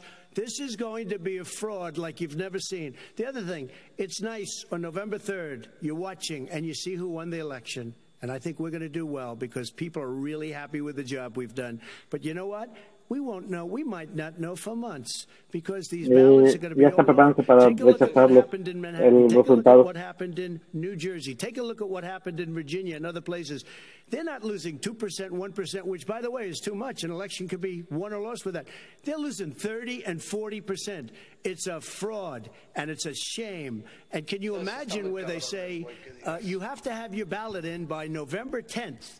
November 10th. That means that's seven days after the election, in theory, should have been announced. Okay. We have major No, states with that. sir, all run by Two minutes Democrats. is two minutes. All You're- run you're- by you're- Democrats. It's a President fraud. Trump, It's a rigged I- election. I- you're going to be able to continue. You have been charging for months that mail-in balloting is going to be a disaster. You say it's rigged, that it's going to lead to fraud. But in 2018, in the last midterm election, 31 million people voted mail-in voting. That was a quarter, more than a quarter of all the voters that year cast their ballots by mail. Now that millions of mail-in ballots have gone out, what are you going to do about it? And are you counting on the Supreme Court, including a Justice Barrett, to settle any dispute? Yeah, I, th- I think I'm counting on them to look at the ballots. Definitely. I don't think we'll. I hope we don't need them No puede ser in terms of the election itself.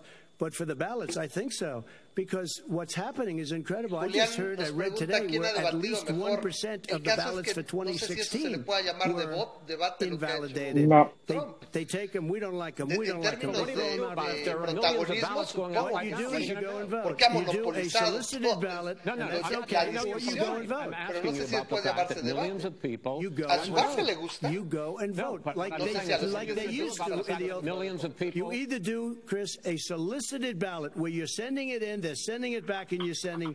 They have mailmen with lots of it. Did you see what's going on? Take a look at West Virginia. Mailmen selling the ballots. they're being sold. They're being dumped in rivers. This is a horrible thing for our country. There is no- This is not. there is no This is not going to end well. There is Okay. no This is of Y está tratando de, descredit- de- de desacreditar el mail-in vote, pero es de los medios más seguros para votar. including two Republican states.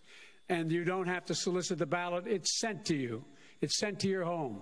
What we're saying is, they're saying is that it has to be a postmark by the time, by election day. If it doesn't get in till the 7th, 8th, 9th, it still should be counted.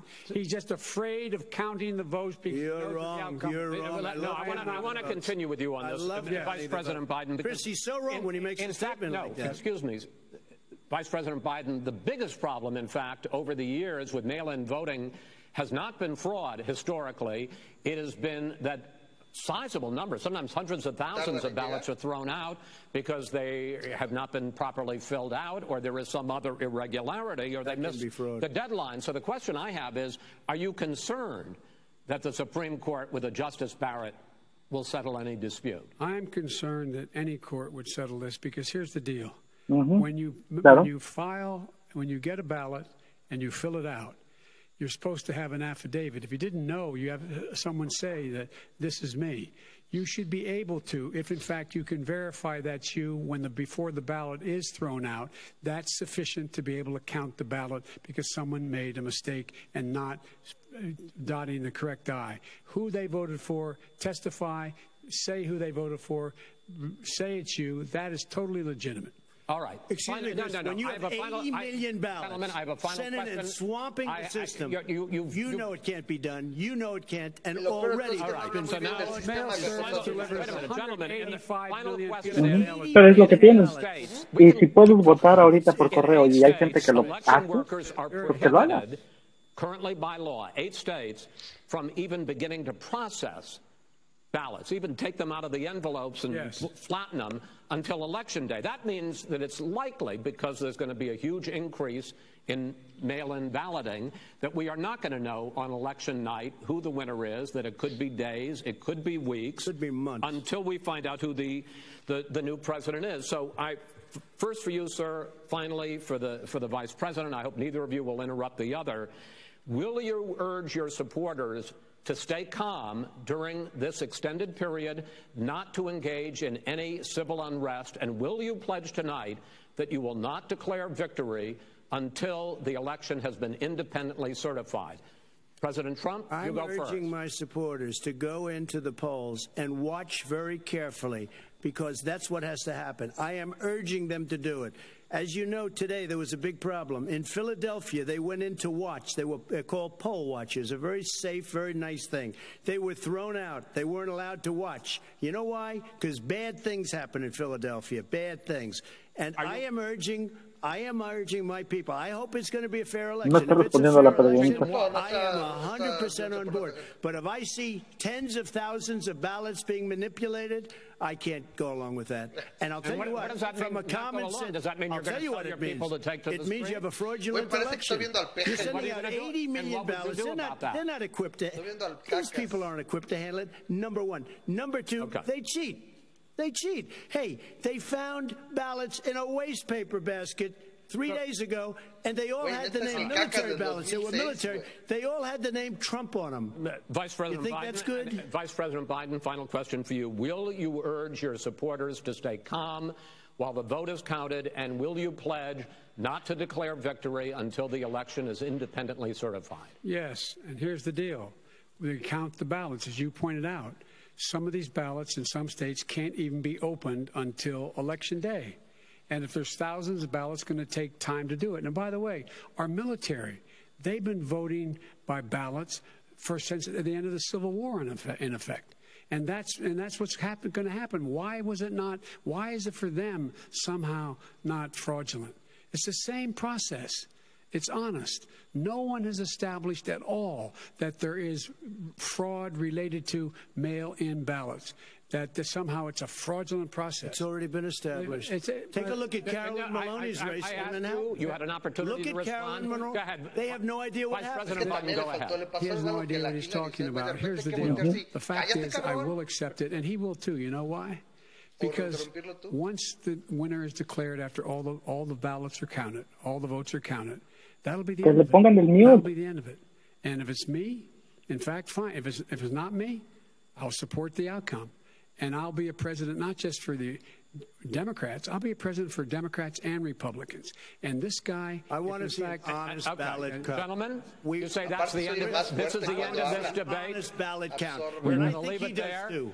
Uh, to be continued as in more debates as we go on. Uh, President Trump, Vice President Biden, it's been an interesting hour and a half. I want to thank you both for participating In the first of three debates that you have agreed to Uy, engage in, we want to thank. Case Western Reserve University and the Cleveland Clinic for hosting this event. The next debate, sponsored by the Commission on moderador Presidential este güey, Debates, está muy de hueva, will be no one tiene week que- from tomorrow, Sí, le October ganaron. 7th, at the University Le of ganaron. Utah. Yo creo que el que In perdió el Salt Lake debate City, es el the two moderador. vice presidential Sí. nominees, Vice President Mike Pence and Senator Kamala Harris, will debate at 9 p.m. Eastern that night. We hope you watch. Until then, thank you and good night.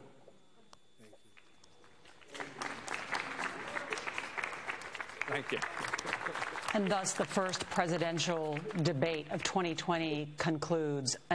Sí, va a estar bueno cuando ya tengamos el, la vicepresidente y el vicepresidente también, así que este, vamos a ver cómo nos va. No, va, va, va a pulear a, a, va a, pulear a, a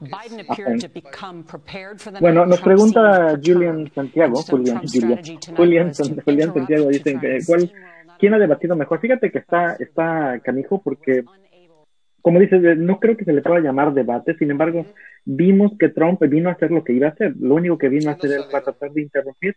Lo que Trump quería hacer en este debate era, mira, la esposa de Trump trae máscara, digo, de Biden trae máscara y la Melania no.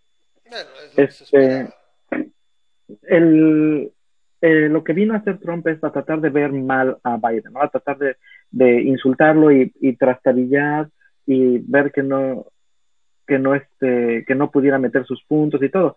Lo que vino Biden a hacer es venir a verse como la persona con más compostura, verse con la persona más serena, serena tratar de no trastabillar, tratar de, de ver que no sí es le pasó un par de veces, pero no al Le pasó un par de eh, veces. eh, este Sí. es lo que yo escuché mucho fue que eh, la campaña de Trump había, había reducido básicamente a Biden a un viejo senil que no podía hilar dos palabras y eso obviamente no ocurrió.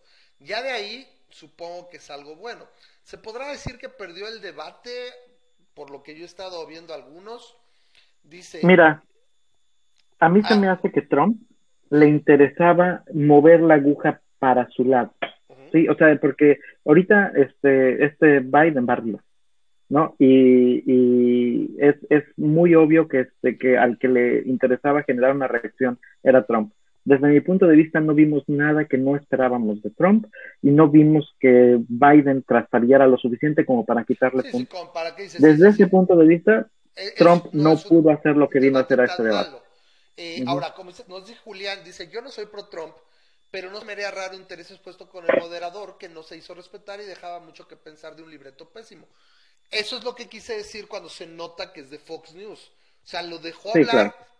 A mí me dicen, yo no sé, Memo, se supone que sí hay un, un, un botón para, para, poner en mudo el, el- el micrófono. ¿Y por qué no lo usaron, no? Dos, tres lo vio hecho y se acabó.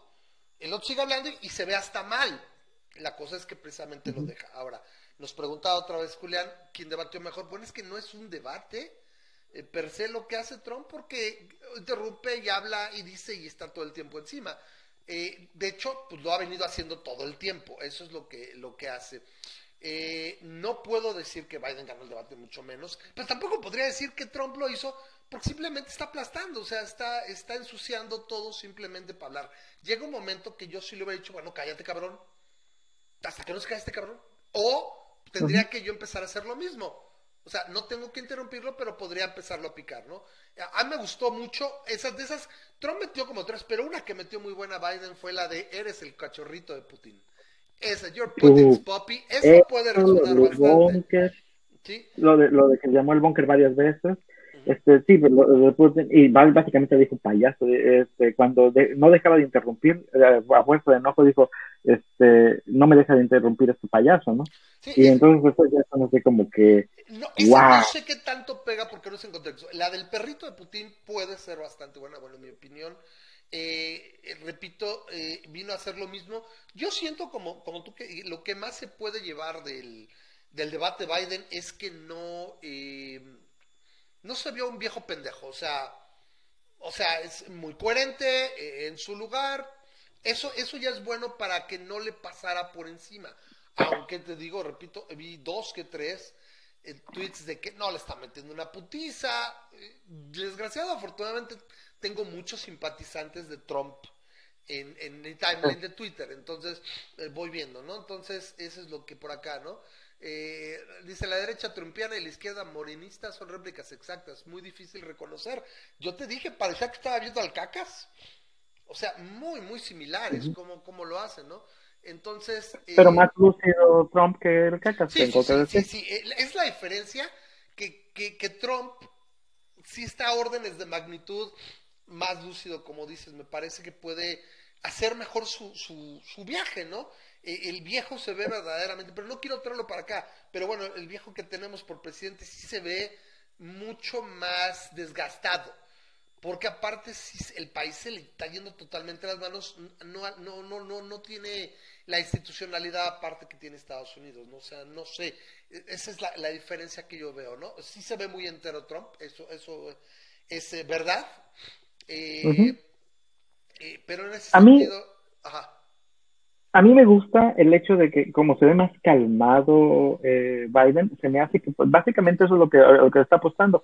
Espero yo que no le reste un poco de, de hecho, un poco de uh, popularidad, porque el, el, asunto es que él dijo, no, sí, mis, mis mi fanbase, mi, mi, electorado, va a, a, a, permanecer calmado durante la elección, durante el conteo, y este, voy a comprometerme a que mantengan su lado, cosa que no hizo Trump. A Trump le preguntaron sí, y, y, hizo deflect y dijo, no, no, tengan que, tienen que cuidar la elección. porque Es casi obvio a este punto. Y lo malo es que este que da miedo, ¿no? Da miedo pensar en este futuro utópico, pero, o distópico, ¿no? Distópico. Pero da, da un poco de miedo pensar en que eh, si alcanza a colocar a la juez antes de las elecciones ¿Qué es lo y, más probable? decide, ¿Qué, ¿Qué, es lo que lo impide? o sea, ¿qué, qué nada más que los, que los que no haya un senador o no vaya varios senadores republicanos que se le volteen a la mera hora. Pero no es Sí, tanto por este- tiempos. O sea, por tiempos sí le dan. No, por tiempos Suficiente lo, lo alcanzan, lo alcanzan a hacer rush, ¿no? Lo, lo harían muy a, a, a- a prisa, pero si alcanza a meter a la juez y alcanza a tratar de cuando pasen las elecciones que pierda y trate a decir que no va a conceder y no va a conceder, no va a conceder hasta la fecha límite, me parece que desde concesión, que es el, el 14 de diciembre. Eh, en, Estados Unidos, si no hay este una, no hay un finaliza, no se ha finalizado los conteos, no sigue por meses. El 14 de diciembre es la fecha este, límite para hacer todos los appeals. Entonces, si para entonces no se ha hecho, entonces el, el, el, problema puede pasar a la Suprema Corte de Justicia.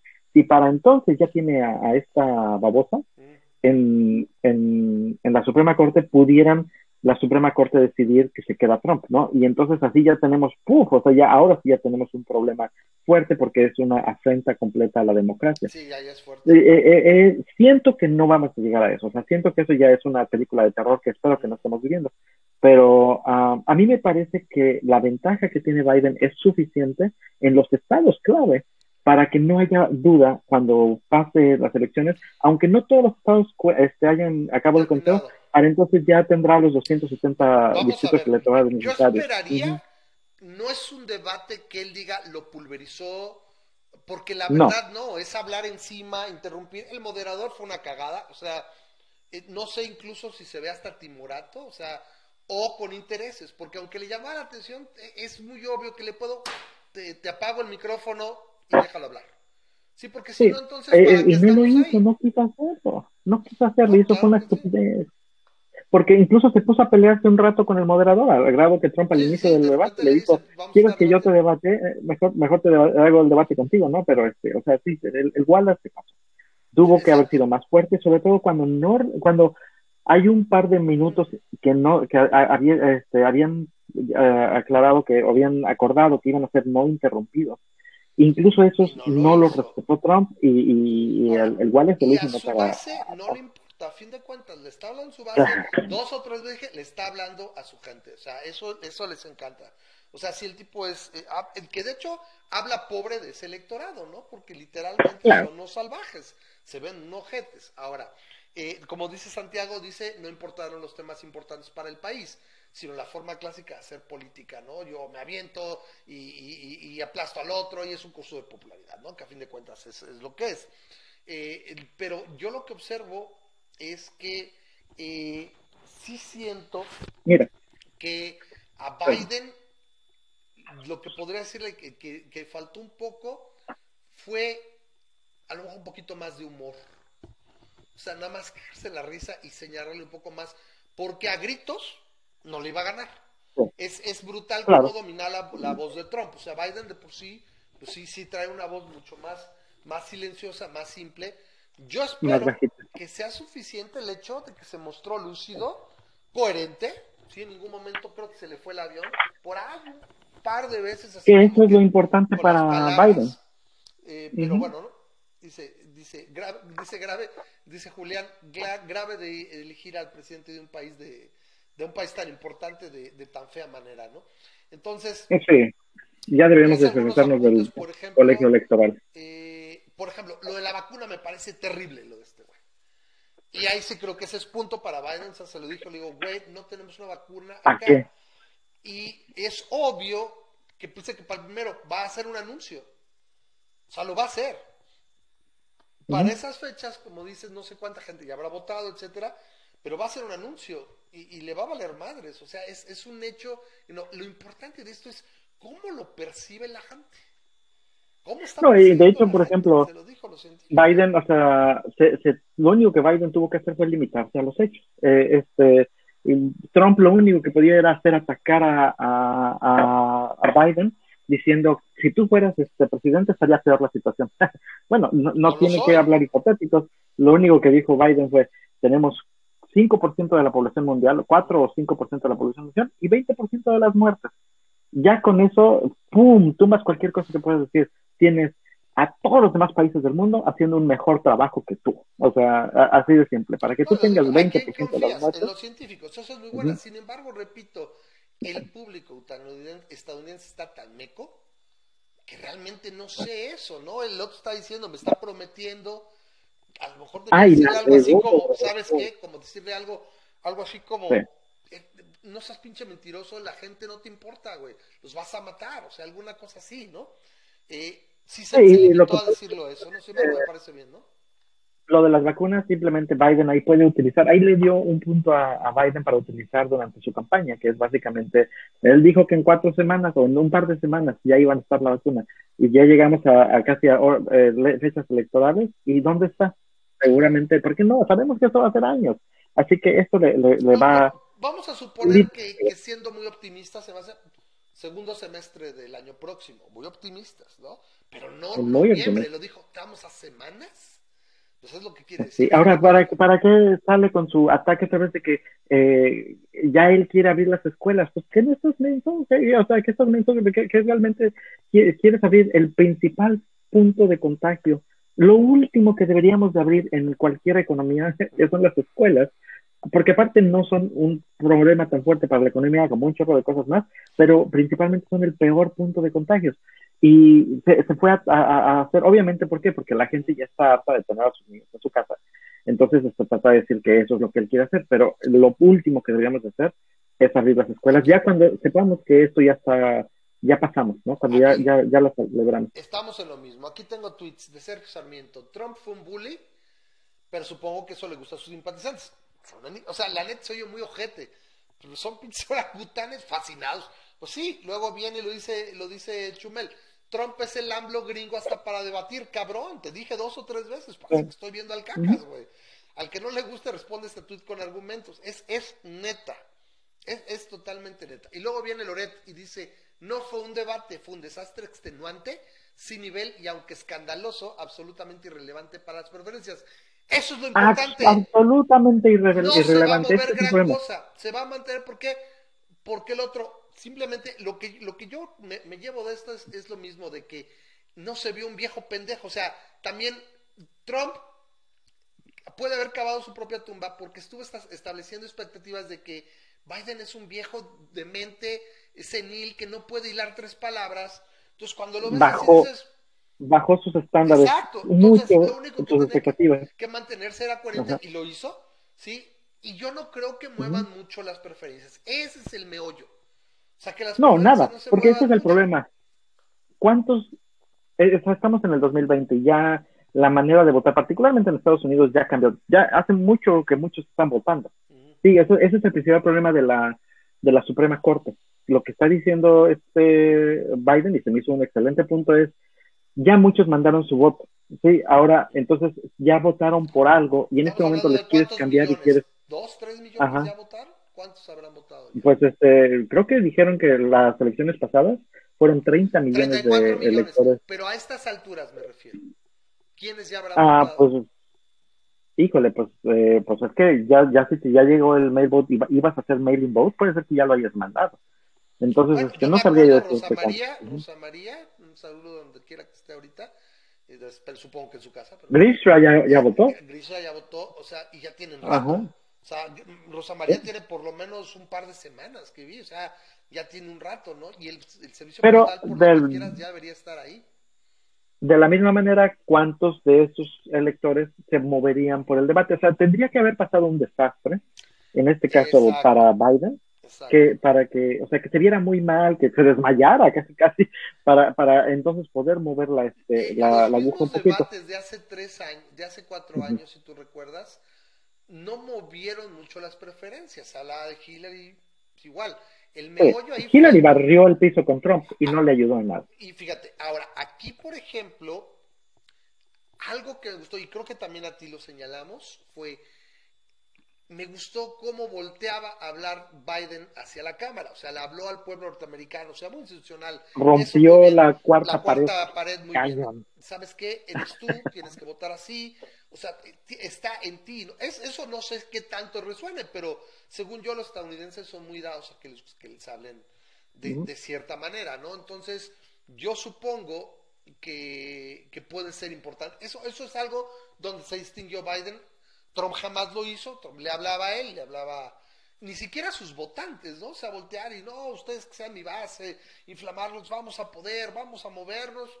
No lo Mucho sé. más positivo. Ajá. Eso a mí me Y algo muy importante, algo muy importante, me gustó mucho cómo le dijo al, al, al electorado, básicamente, tú tienes el poder de ganarle a este vamos. Tienes el poder de sacarlo si tú quieres. Básicamente ve a votar y obviamente a Biden le urge que la gente vote. Si, si, si puede convencer a suficientemente gente que vote, entonces este, es, lo que, estu- es lo que estuvo haciendo, es básicamente verse de una manera positiva y darle la sensación de poder al electorado de que con su voto pueden asegurarse que Trump esté fuera y pues ojalá que eso pase y ojalá que muchos de ellos sean el día de la elección y que efectivamente este, haya tan grande tan grande el margen que no haya duda. Ahora, he estado viendo mucho por aquí que están hablando de los fideicomisos. Eso pues, lo vamos a tener que atacar la próxima semana. Eh, la gente de Morena se está chingando. Yo esperaría, porque ahí va implícito el fidecine, que la gente de ahora sí, güey, ay, este, del Toro y los tri amigos, güey, ahora sí, a ver, pónganse las pinches pilas para el 2021. Güey, les extinguieron el fidecine y todo. Porque están diciendo que estamos acá, este, ¿cómo se llama?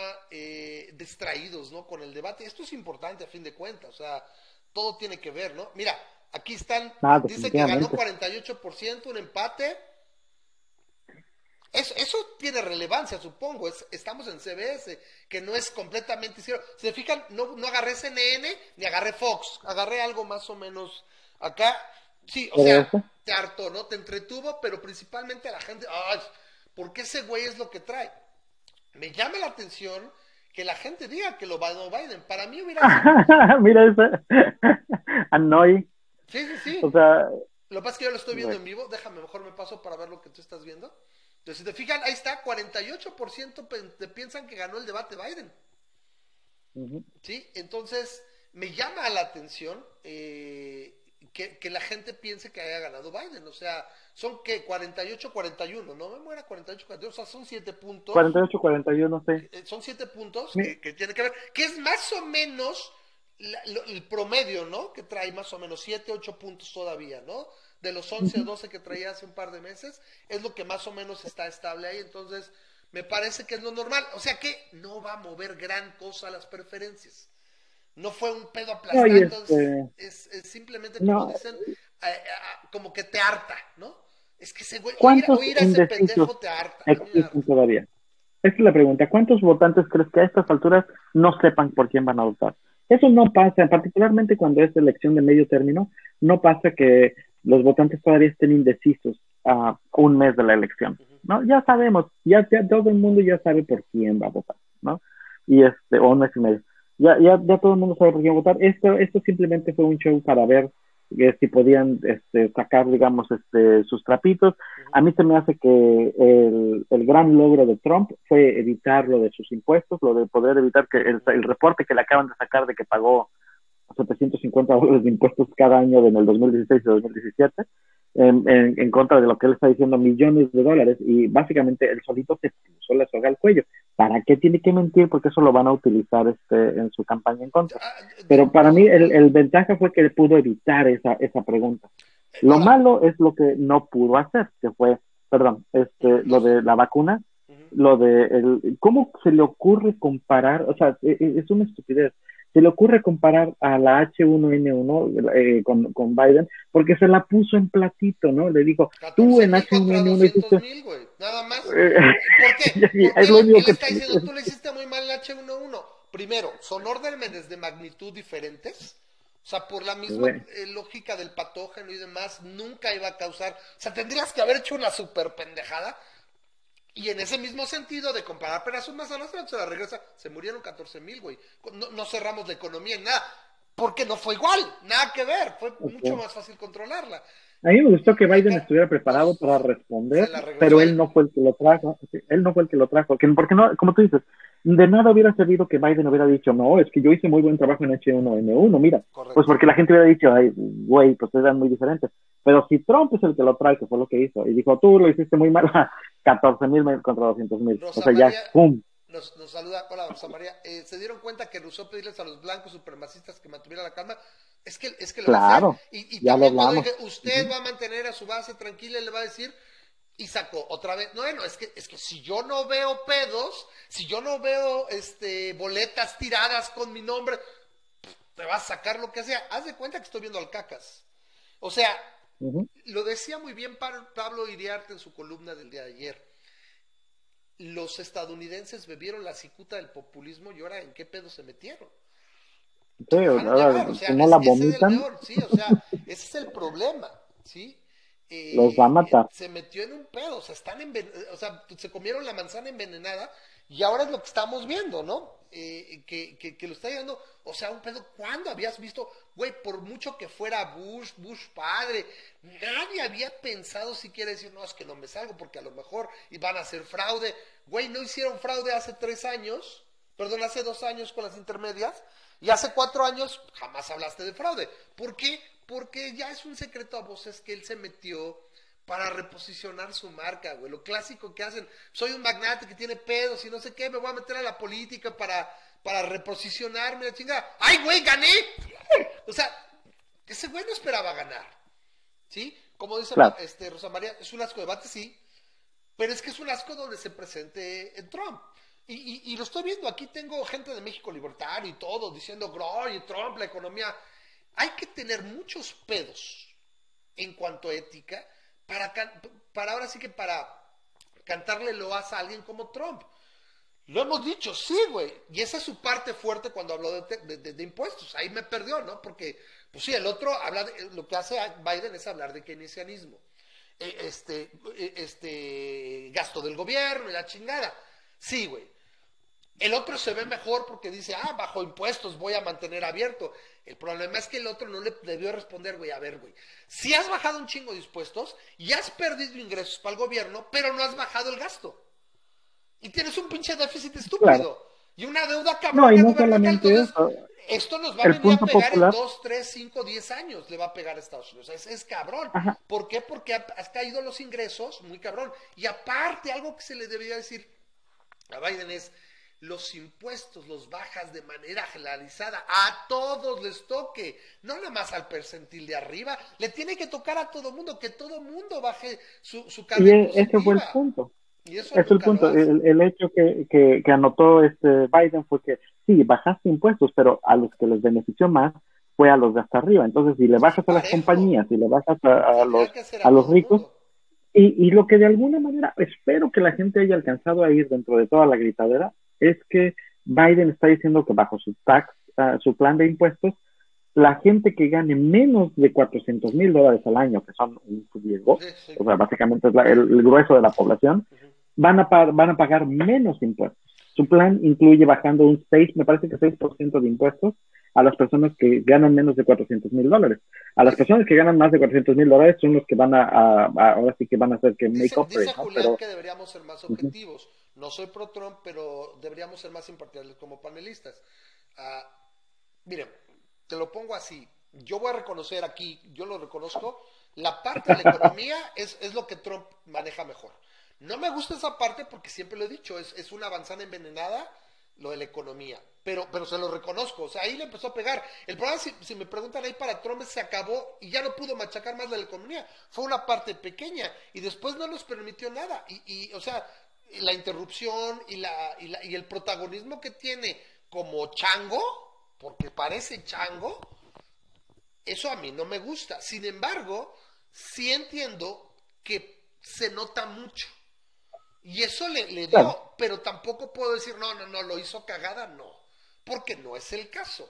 ninguno de los no dos. lo hizo mierda. O sea, yo lo que estoy viendo, y parece que en- entre los analistas que a mí me gustan, Jorge Berry, el mismo Loret, este, Krause, lo están comentando. Pinche debate, o sea, debate entre comillas, porque fue un desmadre asqueroso pues, por este güey. Es, es como un chavito, güey, que agarra, se saca la caca y le empieza a aventar y, y a ver qué pega. A mí eso nunca me ha gustado. Sin embargo, a su base le encanta. O sea, a la base le inflama y, y dijo lo que, lo, que, lo que esperaba. Entonces, yo le reconozco esa parte de la economía, esa parte de querer abrir. El pedo, en un momento dado, es que nosotros sabemos que abrir a la pendejo, ahí está Europa. Ahí están los españoles. Madrid tiene 10 mil casos en esta semana y está teniendo ya más de 1500 casos al día, güey. Cuando tenían 5, 10, nada. Eso es un pedo. Eso es un problema.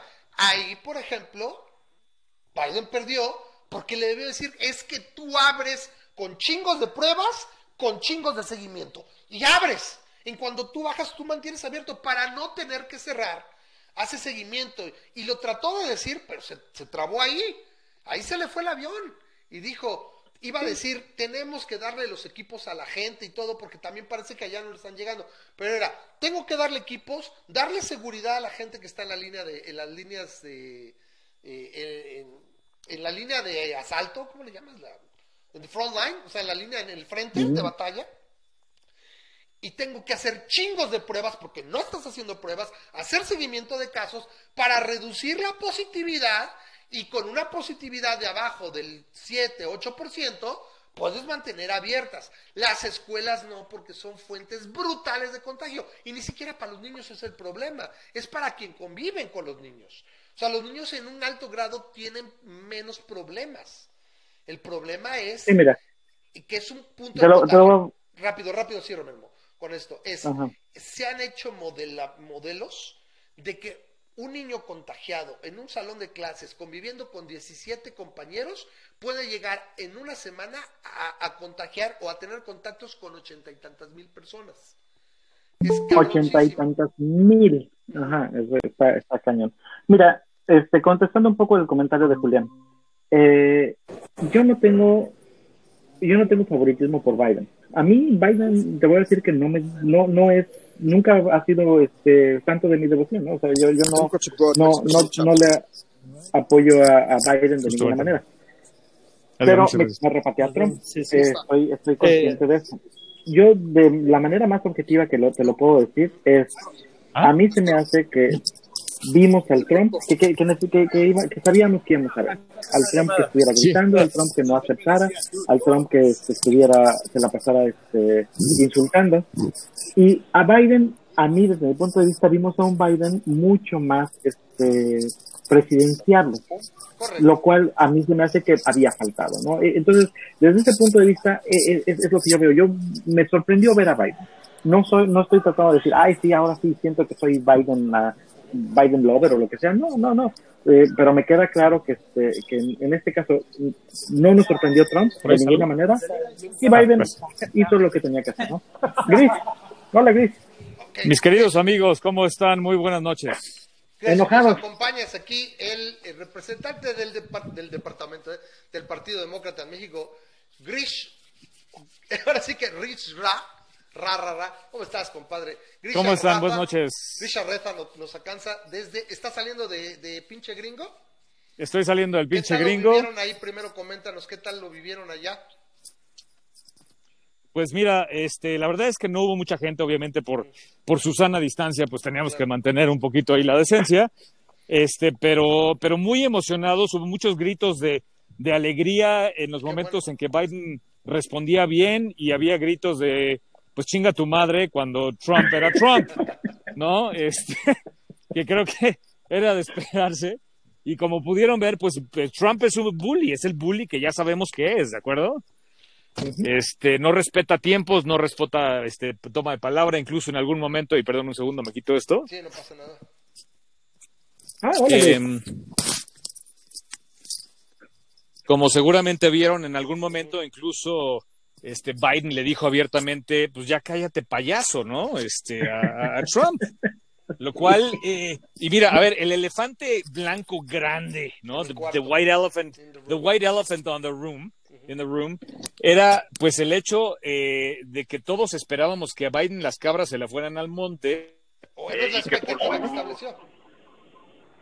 Eh, pues a cierto punto sí, ¿no? Este, porque como todos sabemos, eh, en, en- en muchos debates, en muchas entrevistas, en diferentes circunstancias, pues Biden de alguna manera, pues, pues sí, se le iba el avión, eh, perdía eh, el hilo de lo que estaba hablando.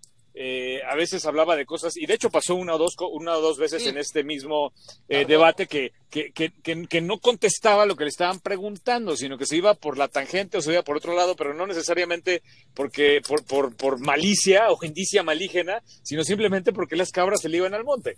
Este, pero no pasó tanto, realmente fue muy pocas las veces que sucedió. No Y- fue y creo que nos- No fue así de, ay, güey, ya está jodido. No, muy coherente. No, no, y muy coherente, este, muy presidencial, creo yo, mucho más que Trump, ¿no? Y, y, bueno, al menos a nosotros como, como partido, este, como representantes del partido que él representa, Sí, pues nos dejó bastante, nos, dejó- nos Ustedes dejó bastante consideran que fue, que fue un buen ejercicio de él. Porque acá lo que estamos analizando es que eh, verdaderamente como ejercicio democrático fue cagada.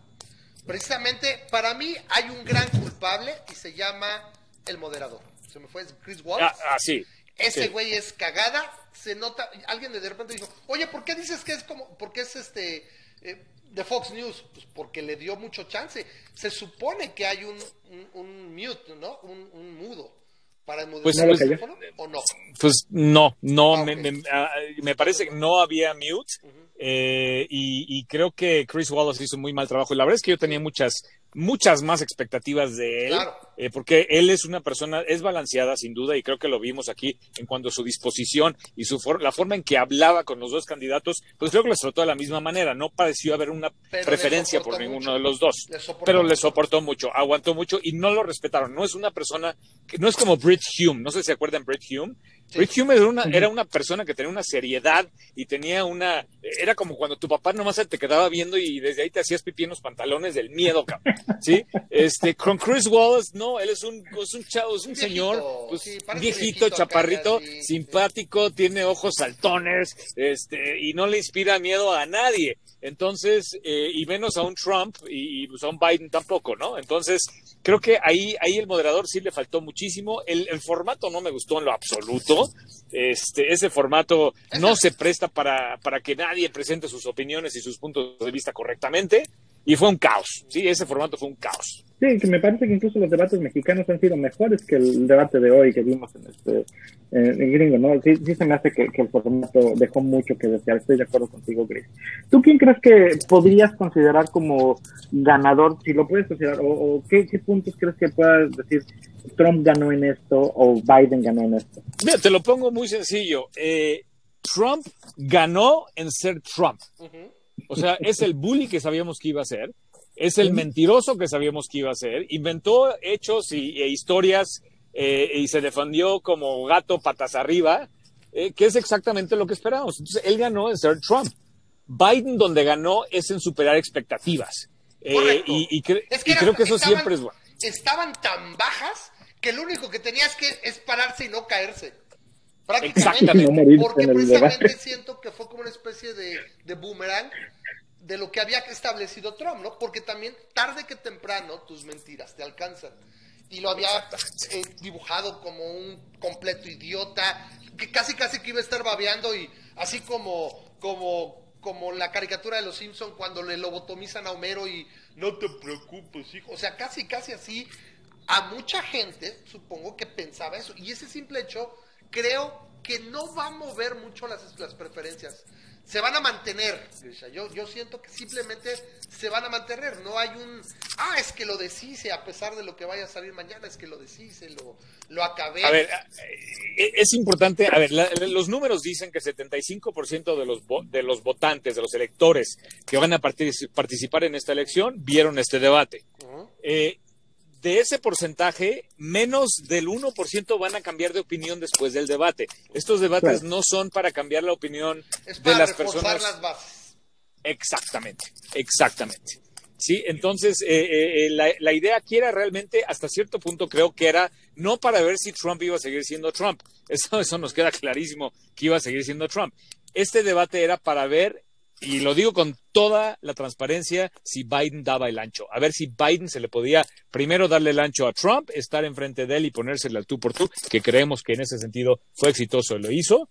Y segundo, pues para ver si su sanidad mental y su capacidad y agilidad mental están ahí y creo que también al menos a nosotros nos convenció de que, de que, de que sí la tiene y de que sí puede dar el ancho.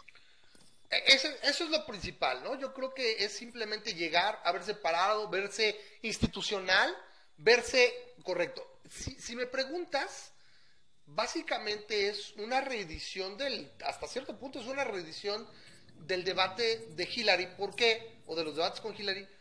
Pues porque participa Trump. Alguien por ahí dijo, pues es que son debates son un asco. Pues porque está Trump. O sea, si sí. está él ahí, se van a, se van a emporcar. Entonces, las preferencias no deberían moverse mucho. Me sorprende ahorita, si te fijas, bueno, no sé si viste algo de la transmisión, yo lo puse en CBS y ahorita estaban haciendo algunos análisis posteriores. ¿Por qué, no, ¿Por qué CBS para no agarrar CNN por un lado o Fox por el otro? Algo un poquito más al centro. Me llamó la atención que 48%, estaban haciendo un poll ahí, 48% personas, por ciento de personas piensan que ganó Biden contra 41 de Trump, que es más o menos... Pues a mí me llama la atención como 41% pueden pensar que Trump ganó. O sea, es su base, ¿De dónde? Es su base. Te lo su base. Diciendo. 40% más o menos ahí está. Y es lo que más o menos nos dicen las encuestas, aproximadamente un 7-8% de ventaja es lo que trae eh, Biden sobre, sobre Trump, ¿no? Mira, eh, Biden a nivel nacional trae un 6.1% okay, de ventaja. En estados bisagra trae todavía Biden una ventaja del 3.7%. Correcto. Y, y, de hecho, lo habíamos platicado, eh, bueno, en, en, post de Facebook, eh, que básicamente Biden eh, no necesita, tiene ya lo que necesita, porque sabes que Hillary estaba así. No, Hillary necesitaba uno, al menos uno, de preferencia dos estados bisagra. Y Biden ahorita ya lo tiene. ¿sí? O sea, así el, es. el que tiene que remontar por primera vez es Trump. Hillary requería de cosas y luego perdió Michigan, perdió Pensilvania. Eh, ahí fue donde fue el acabose, ¿no? Aquí en un Exacto. momento dado, creo que, creo que Biden lo tiene y aparte les voy a decir otra vez lo que ya le dije a Memo y que yo se los dije, yo la canté, de que dije, Sanders hubiera sido mucho mejor, un, un oponente mucho más ad hoc a Trump, porque hubieran tenido Claro, mucho estoy de más contigo. sentido sus remarks, su de, eres un socialista, eres un asqueroso comunista. No, güey, el otro güey le dice, no, güey, es que Sanders, güey, como tres veces Sanders, Sanders no está aquí, güey, soy yo, y yo no soy socialista. Eso es algo que yo, yo consideré desde un principio, que tal vez Biden no le iba a ganar, pero era el que tenía oportunidad de pelearle. Sanders hubiera sido mucho más fácil presa Así es. de los de los Más caricaturizable. Estoy de acuerdo contigo Sí, eso. eso, sí es algo que me No, a ver, eh, Sanders hubiera sido mucho más divertido, sin duda. Correcto. Hubiera sido, es un personaje con mucho, más chispa. Híjole, a ver si no se es un, un hecho, Más sí. chispa, sí tiene más Eh, chispa que ni qué. más, más chispa y además por el hecho de que no es centrista, sus posiciones son mucho más agresivas y son mucho más interesantes. Si, si algo tiene Hillary, si algo tiene eh, Biden, es que son aburridos son porque grises. son en el centro, Sí, claro. son grises, ¿sí? Y además no hay nada más patético que de 330 millones de americanos, lo mejor con lo que podemos contar para un posible, una posible presidente, pues son dos viejitos blancos. O sea, Sí. eso es aburridísimo. ¿Sí? Sí. Yo hubiera preferido, obviamente, tener ahí un Buttigieg, Correcto, este, un tener, Beto, eh, un Beto, eh, no sé, un Beto. A Beto sí, Exacto, un Beto O'Rourke, sí, ese cualquiera, cualquiera de ellos hubiera sido mucho más interesante. Pero a fin de cuentas, la política no es sobre qué tan interesante eres, sino qué tanta posibilidad tienes de ganar. Y a fin de cuentas, aquí, pues optamos por un centrista. Correcto. ¿Sí? Y, y, y, y el, el, tema es que pues va a ser una, una elección aburrida en cuanto a posturas, ¿sí? No, yo no le creo a, realmente a, a, a, Trump ni a Biden realmente que puedan lograr lo que dicen que están tratando de No, lograr, porque no, sabemos no, que no. así es la política tradicional, ¿sí? Pero, pero lo que sí, lo que sí va a ser es una, una elección, va a ser una elección interesante en el sentido de que ahí les van los tres escenarios, ¿vale? Ajá. El primero, Trump, Trump gana con una ventaja irrefutable. Pues ahí ya nos chingamos todos, ¿ok? El segundo escenario, hay un, sí, la segunda escenario es que eh, Biden gana con una ventaja irrefutable, en cuyo caso Trump va a decir que fue fraude por los votos por correo, ¿sí? Y lo va a pelear y va a decir que fue fraude y va a ser un, eh, un desastre. Y el tercer escenario que a mí, desde mi perspectiva, El es el miedo. peor, es que es, Biden gana es que, por una es que. Y va a ser más Exacto. Y, va a ser Y eso, eso, eso va a ser fatal, porque entonces eso se va a ir a la, a la corte, y si se va a la corte, ahí sí gana Trump, y además todo el mundo va a estar descontento, porque ni Trump ganó por una gran mayoría, ni Biden ganó por una gran mayoría, va a ser el caso de Bush y Gore otra vez, en donde la corte es la que decide Peor. y nadie quedó con buen sabor de boca. Peor, porque como dices, la, la democracia quedaría en vilo. Sería para mí la primera vez, porque ni siquiera lo de Bush, Bush más bien fue un tecnicismo y, y a fin de cuentas fue casi casi un haya sido como haya sido. Aquí quedaría a mi gusto un cierto sabor de boca de que Trump se los chingó.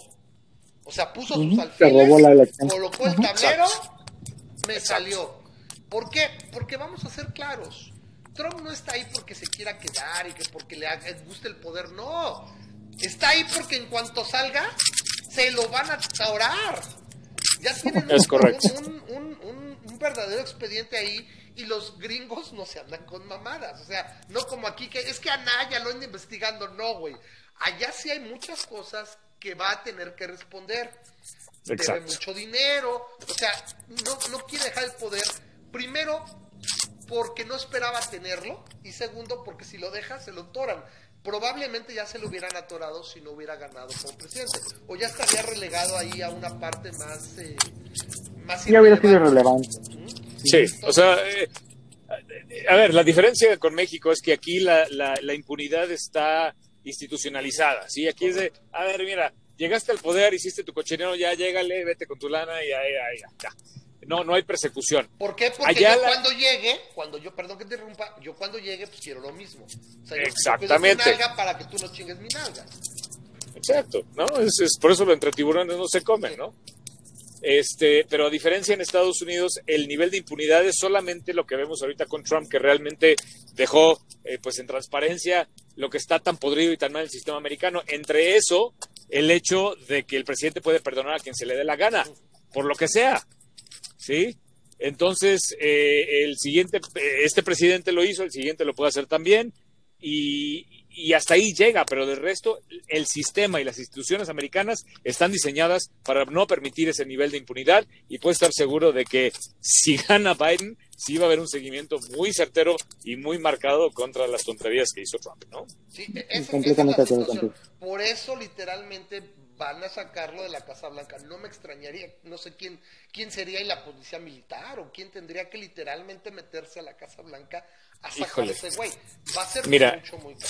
Estaría muy Sí, caro, sí. no sé. Mira, si Estados Unidos llega, eh, y esta sería la primera vez en la historia de Estados Unidos donde no hay una transición ¿Pacífica?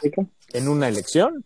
Si, si esto sucede en Estados Unidos, entonces sí agárrate, porque sí estamos hablando de que lo que supuestamente es la democracia más funcional y más estable en el planeta se viene abajo. Y ahí sí van a entrar los rusos, van a entrar los chinos, van a entrar las dictaduras y va a entrar una situación mundial geopolítica en donde pues ya no hay un estandarte y ya no hay un policía, ¿no? Siento que algo que podría, ojalá y bueno, no sé, tú si tengas la forma de hacerle llegar hasta allá, Grisha, ah, dile que tiene que hablar de los liderazgos. Oye, ¿por qué me tengo que volver al protocolo de Kioto? ¿Por qué tengo que entrar a los acuerdos de París? ¿Por qué esa pinche falta de liderazgo la están ocupando los rusos, los chinos? Es correcto. Eso a nadie le conviene, güey. No, Esa es es, que la razón de regresar. Es un vacío Ese- de, de liderazgo que dejaron. Exacto. Y en ese sentido dice. ¿sabes qué?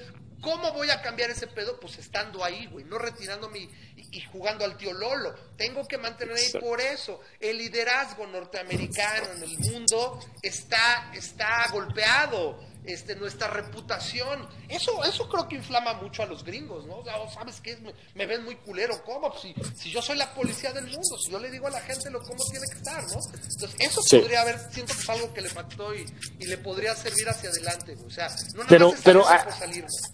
Ahí, ahí te, ahí te va. La diferencia es que Trump, recordemos que Trump no es republicano, ¿ok? No.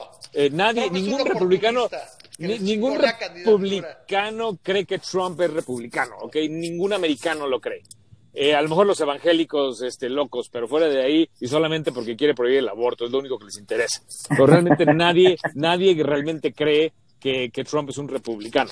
Los republicanos iban por el mundo siendo los policías del mundo no por un tema de principio, sino por un tema de petróleo, por un tema de intereses Intereses, económicos. Correcto. ¿sí?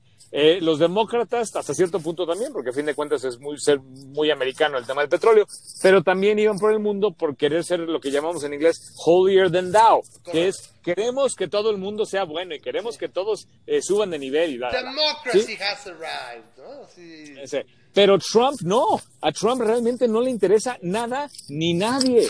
Sí, no le interesa el tema del petróleo, solo le interesa que sus amigos ricos se hagan más ricos, que realmente va de la mano con el petróleo, pero no le interesa que el resto del mundo esté bien, que el resto del mundo tenga democracia, y por eso es que le caen también los Kim Jong-uns y los, este, los Los zares de Rusia los y los, los putines, ¿no? Este, eh, pues tiene una preferencia por autócratas, autoritarios, porque no le importa que la gente viva bien, no le importa que exista la democracia, no le importa que la gente tenga un mejor nivel de vida, y, y eso es lo que nos preguntan mucho también, de qué va a pasar con el TEMEC si gana uno versus el otro.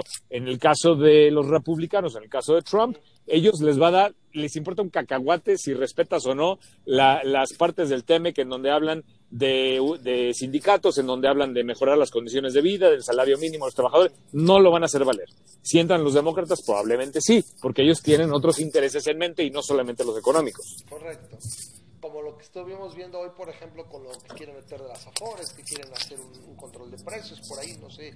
Eso eso es va, va contraviniendo el TEMEC. No sé si eso hay brincar a los demócratas y, y Trump, pues básicamente no.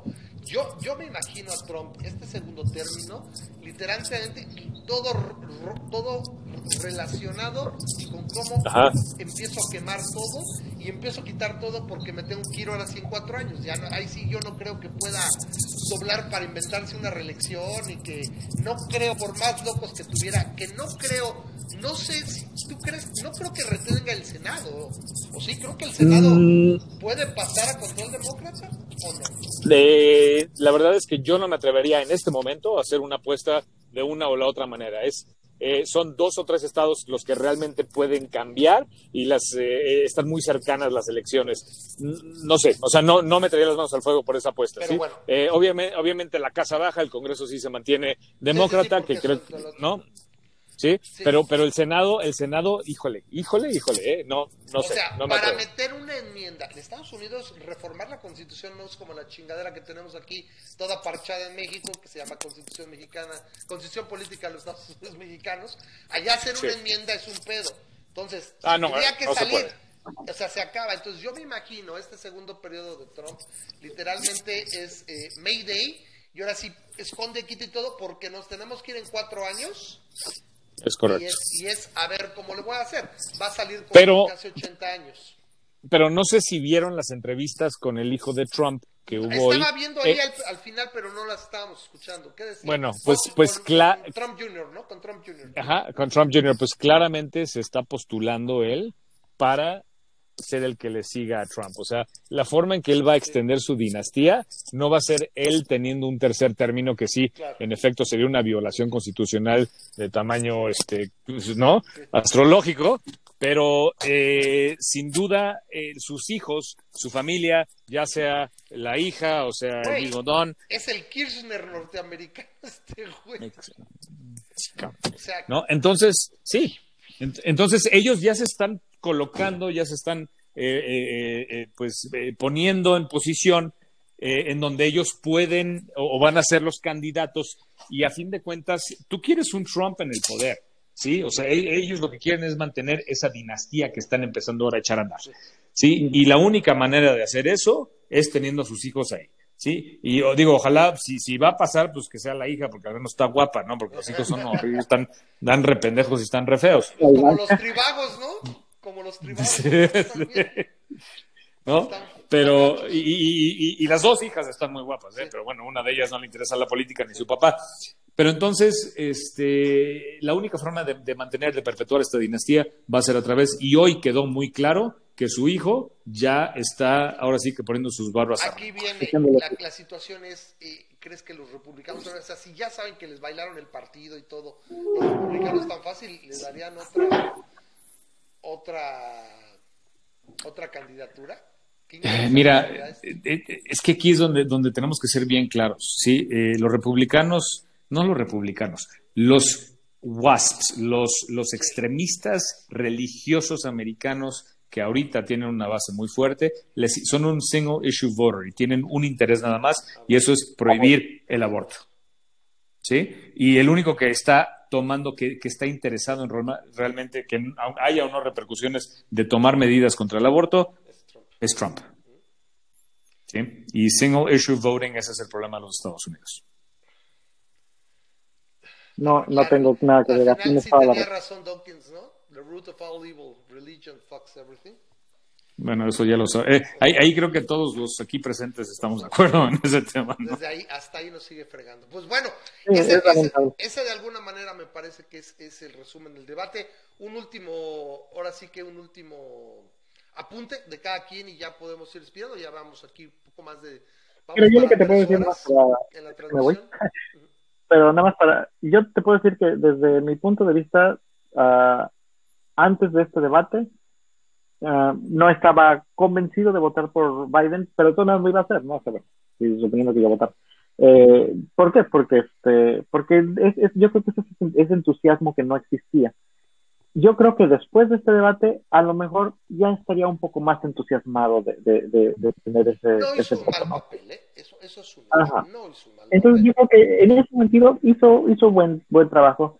En el caso de, de Trump, no veo que haya avanzado en absolutamente nada. Y, y fue el gritón que debió de haber, que, sabíamos que iba a hacer, fue el mentiroso que sabíamos que iba a hacer, a- a- apeló al- a la ira, como iba a apelar siempre. Así que, de alguna manera, yo siento que Trump se mantuvo siendo el Trump que conocemos. Entonces, desde ese punto de vista, yo creo que Biden sacó un poquito más de provecho del debate que Trump. Pero bueno, no qué piensan. De acuerdo, yo, yo, yo, yo concuerdo totalmente con Memo. Eh, a ver, yo, yo obviamente voy a votar por el demócrata, cualquier, votaría por, por, por, por un perro antes de votar por Trump, eh, pero a lo mejor no lo hacía con el mismo entusiasmo, ¿sí? Este, mi, mi candidato era otro, eh, definitivamente dentro del Partido Demócrata. No me entusiasmaba, no me entusiasma mucho este Biden, lo tengo que decir abiertamente, pero, pero sin duda el haber visto su desempeño hoy me quita un poquito de preocupación que traía yo y al menos ya me siento un poco, sí, sí, sí, definitivamente, y, y al menos me siento un poco más seguro de que, de que si llega a la presidencia, pues que al menos va a tener este, pues todas las canicas en la bolsita, ¿no? Sí, sí, eh, yo en ese, en ese caso, bueno, ya tomando la palabra, yo en ese caso es, es lo primero que yo esperaba ver, es pues, que no se vea que se quede, porque literalmente tenía esa caricatura de Biden, señor Biden, señor vicepresidente, y así de, ah, sí, sí, o, o que se pusiera, no sé, a leer algo y se le fuera la onda, y que eso es lo que yo creo que dije, a ver, a ver que no pase, porque si no, entonces estamos fritos. No, Es correcto. es una persona, me parece normal, tiene su edad, es mucho más calmado que el otro. Lo que pasa es que quién no es más calmado que, que, Trump, o sea, casi todo el mundo. Entonces, fue sobrellevando el debate. Creo que metió un par de buenos. Me gustó mucho el cachorrito de Putin. Ese es el tipo de cosas que puede pegar. Cuando le dice, You're Putin's puppy. O sea, eso, eso puede resonar lo suficiente. metió eso. De repente metió también y le faltó machacar lo del bunker. O sea, tú te fuiste a meter a tu bunker. Siento que pudo salir más y con ese tipo de- de señalamientos. Pero la fue sobrellevando por ahí como al principio, ah, perdón, como la primera, tercera parte. Y cuando fueron hacia la economía sí lo abruma, ¿no? Y parece como que se destantea. Pero la primera parte es de él. O sea, por el otro empieza a hablar y como loco y todo, y él, él alcanza a soltar lo suyo.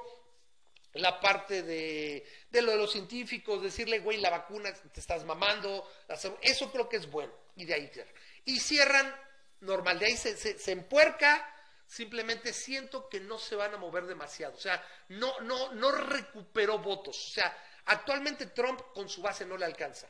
Tendría que haber recuperado votos y yo no veo mucha gente que recupere votos y diga, ah, sí, va a votar ahora sí por este güey. ¡Wow, qué bárbaro! Es, es todo un presidentazo. No lo veo así. Entonces, yo esperaría que no hubiera mucho movimiento en las, en las eh, preferencias. Esperamos que sí, y pues nos vemos en el siguiente. El siguiente debate, ¿saben cuándo es? Me parece que en 15 días. 15 días, me parece, sí. 15 días y me imagino que es eh, Town Hall, tipo Town Hall. Creo que el segundo es Town Hall. No sé cómo funciona. Cambian el formato, ¿no? Me parece. Sí, pues yo espero que cambie el formato porque está peste. Sí, sí, está horrible. Y este, Y es, se es presta el mucho de... que se lo lleve Trump. O sea, que lo, que lo empuerque. ¿Manda? No me queda claro cuándo iba a ser el de los vicepresidentes. Es- Ese, Es ese, en, el- en una el- semana o algo así. Es entre el segundo, según yo. Es- habrá que ver. Que ese, ese sí va a estar interesante porque Kamala sí se va, sí se va a comer vivo este uh, La pregunta es qué tanto influye, qué tanto... Sí, también crees que sí tiene el, eh, im- impacto. Yo creo que influiría más que lo que vimos el día de hoy. A mí, a mí me parece que Porque podría es algo mover un nuevo, poco. ¿no? Es algo novedoso. O sea, ahí sí es algo completamente nuevo ver a, a una vicepresidenta, que ahora resulta que sí, se dice vicepresidente y vicepresidenta.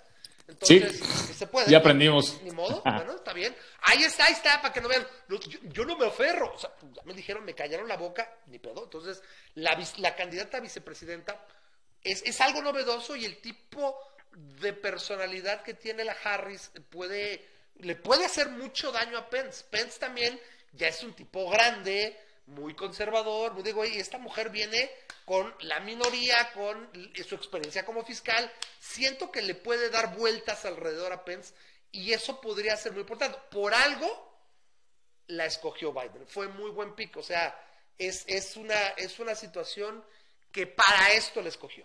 O sea, para Es eso correcto. le escogió. Entonces, vamos a ver qué tal. Bueno, Grisha, muchísimas gracias. Estaremos ahí Un gusto. para el siguiente. Gracias, Chris. Apreciadísimo. Cortamos el Abrazo. Conéctate, un abrazote. Estamos y Memo nos quedamos para, para despedir el programa. Si quieres, Grisha, después. Oye, Vaya, ¿podrías amigos. elaborar tantito en lo de presidenta? ¿Perdón? ¿Podrías elaborar tantito en lo de Ah, sí, lo que vicepresidenta? pasa Porque- es que ya nos pusieron literalmente la, a Grisha y a mí en un post, que supongo que no viste, nos pusieron literalmente las bi- ligas bibliográficas y las referencias a la RAE, donde dice que desde 1800 y feria, el, como no estás hablando necesariamente de un gerundio participativo donde es el que detenta la acción, o sea, el ardiente, el estudiante, el que estudia, puedes decir como es en sí un cargo de alguien, de una mujer que detenta un cargo como la vicepresidencia acá, se dice presidenta o vicepresidenta.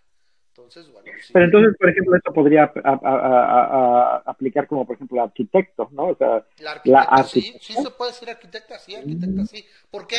Porque es el arquitecto, es quien tiene la profesión, no quien realiza la acción. Si hubieras dicho, ah, estoy, arqui- estoy arquitecteando y fuera el arquitectante, ahí sí. Se supone que no aplica. abogado, ahí sí sería la sí, abogada. la abogada está súper bien, no hay problema. Es como la, la- el enfermero y la enfermera también, o sea, no hay problema. ¿Sí? O sea, ahí sí existen las dos. ¿En qué caso, en qué caso es una... una Porque no, presidente, porque presidente es, viene originalmente de quien establece la acción de presidir, no que sea un cargo o una profesión, ¿me explico?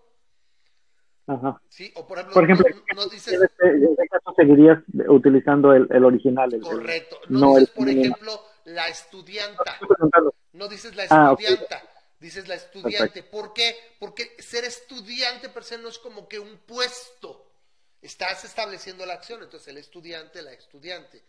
Pero bueno, aquí en este caso la RAE lo modificó y lo establece porque dice si es un cargo que detenta una persona, no nada más una acción que es la de presidir.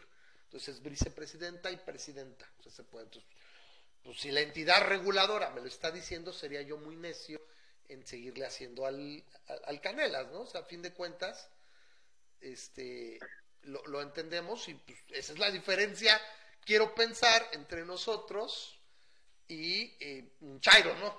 Yo, pues, yo entiendo, si me estás mostrando la información, pues yo tengo que cambiar opinión y Si, le, si, si me, si me centro en la entidad reguladora, en este caso, pues también lo ah, tengo qué bueno tener, ¿no? para también eso yo solía decir, utilizar presidente. Que se puede decir, ¿eh? te da a entender que se puede decir, pero que es incluso más adecuado decir presidenta y vicepresidenta. No así, todas y todos. Modificaremos. Todas y todos, ellas y ellos, esas mamadas no. ¿Sí? ¿Ok? Entonces, pues nosotros nos vamos a despedir. Muchísimas gracias a la gente que se conectó en esta transmisión especial. La ironía es que a lo mejor ahorita empiezan a llegar los que no se dieron cuenta. Por eso les avisé desde ayer. Para la próxima mando más si quieren más porque sí siento que no hubo tanto público. Generalmente tenemos 15, un poquito más de espectadores al, mismo tiempo. Ahorita estuvimos entre 7, 8 y 9, pero espero que lo hayan pasado bien. Tal vez no somos los panelistas más imparciales, pero tratamos de, de, darnos nuestro taco y no ser tan... Tratamos de ser objetivos. Particularmente porque tú eres una persona más de derecha que de izquierda y es curioso a lo mejor como en el caso de, Estados Unidos este nos parece menos desastroso Trump, digo, este, Biden que Trump. Es lo que yo decía, o sea, si tú dices para apoyar a Trump porque hace esto y esto, y obvias toda la cantidad de mierda que representa esta persona, pues está siendo muy, no, no quiero decir incongruente, puede ser muy congruente con lo, con lo gacho. Simplemente me parece que no puedo dejar de lado todas sus incoherencias, sus mentiras y en general todo lo que ha hecho por ensuciar la política gringa y que a lo que nos pega a nosotros de este lado. Aunque digan que controla al cacas y todo, la verdad es que no le importamos y la neta, un, Estados Unidos sin instituciones y en turmoil, no, no creo que sea bueno para nadie. Entonces, en ese sentido, sí, o sea, por, eso, dije, no, pues la parte de impuestos, sí, agilizar la economía. Y sí venía muy bien la economía, con muy buen crecimiento, empleos como nunca. El problema es que eso no se traducía a la larga en una estabilidad, porque como no bajas el gasto y sigues aumentando el déficit, lo que estás haciendo es patear el bote y al rato va a venir un pedo. O sea, a bajar impuestos es generalizado y tienes que reducir el gasto gubernamental a como de lugar. El, el punto es que, por ejemplo, eh, si vamos a hablar del impacto que le hace a México, es claro que el, el bajar impuestos a la población de que gana menos, digamos, al, volvemos a lo mismo, a la, población de menos de 400 mil dólares, le va a beneficiar a México. ¿Por qué? Porque todos aquellos que están en México, que son los que mandan remesas, cuando les y ese, tipo de cosas sí tienen un impacto directo sobre este pues sobre México. Digo, es que no es unos desquito y no, yo creo que simplemente si vas a bajar impuestos, tú bajas el porcentaje en general y todos van a pagar menos impuestos, pero tienes que bajar el spending, o sea, el gasto y tienes que bajar el déficit de alguna manera, el endeudamiento, es lo que tienes que hacer. Y bueno, en otra noticia, eh, por ejemplo, y bueno, Milei, Javier Milei, que lo hemos aquí tenido, Javier Milei es este argentino, súper libertario, la chingada, este, economista y que pues, nos da muy buenas razones cómo se deberían hacer las cosas, pues se puso el sombrero y se va a lanzar como político argentino, creo que va al Senado. O sea, digo, ¿cómo chingados no? Porque es que, ay, es que mi plumaje libertario se me va a ensuciar con la política pues se va a lanzar. Y si llega, yo creo que ahí sí, es la prueba de fuego. Si ese güey tiene, llega a tener algo de poder y puede influir en la política pública de Argentina que se está yendo al caño, o sea, al caño, ¿sí? Pues vamos a ver. Él estaba echándole porras a Trump y ahí es donde me parece jodido. Oye, que sí que la chingada. Y no tardó literalmente ni cinco minutos Trump en decirle socialista al otro. No es socialista. Es una caricatura. O sea, el otro será lo que sea. Es de centro. No es un socialista. No es más izquierdoso que Obama. No es más izquierdoso que Clinton, güey. Es un güey de centro del Partido Demócrata. Y Clinton le fue muy bien, digan lo que digan, con Clinton le fue bien a la economía. Tan es así que al, gringo le perdonó, ah, es que sí, que, que, que, se metió con la Lewinsky y le valió madres a la gente. Lo importante es la economía. Entonces, en ese sentido, eso es de acuerdo contigo. Entonces, pues vamos a ver el programa. Muchísimas gracias, Memo. Nos vemos la próxima semana. Así cerramos y nos vamos, le dejamos la transmisión. Les agradecemos a todos que nos han acompañado. Les pedimos que nos acompañen la próxima semana en otra emisión más de Masa Crítica. Gracias por estar aquí. Fue el episodio número 25 de esta onceava temporada. Gracias por acompañarnos. Cuídense mucho y nosotros. Bye bye.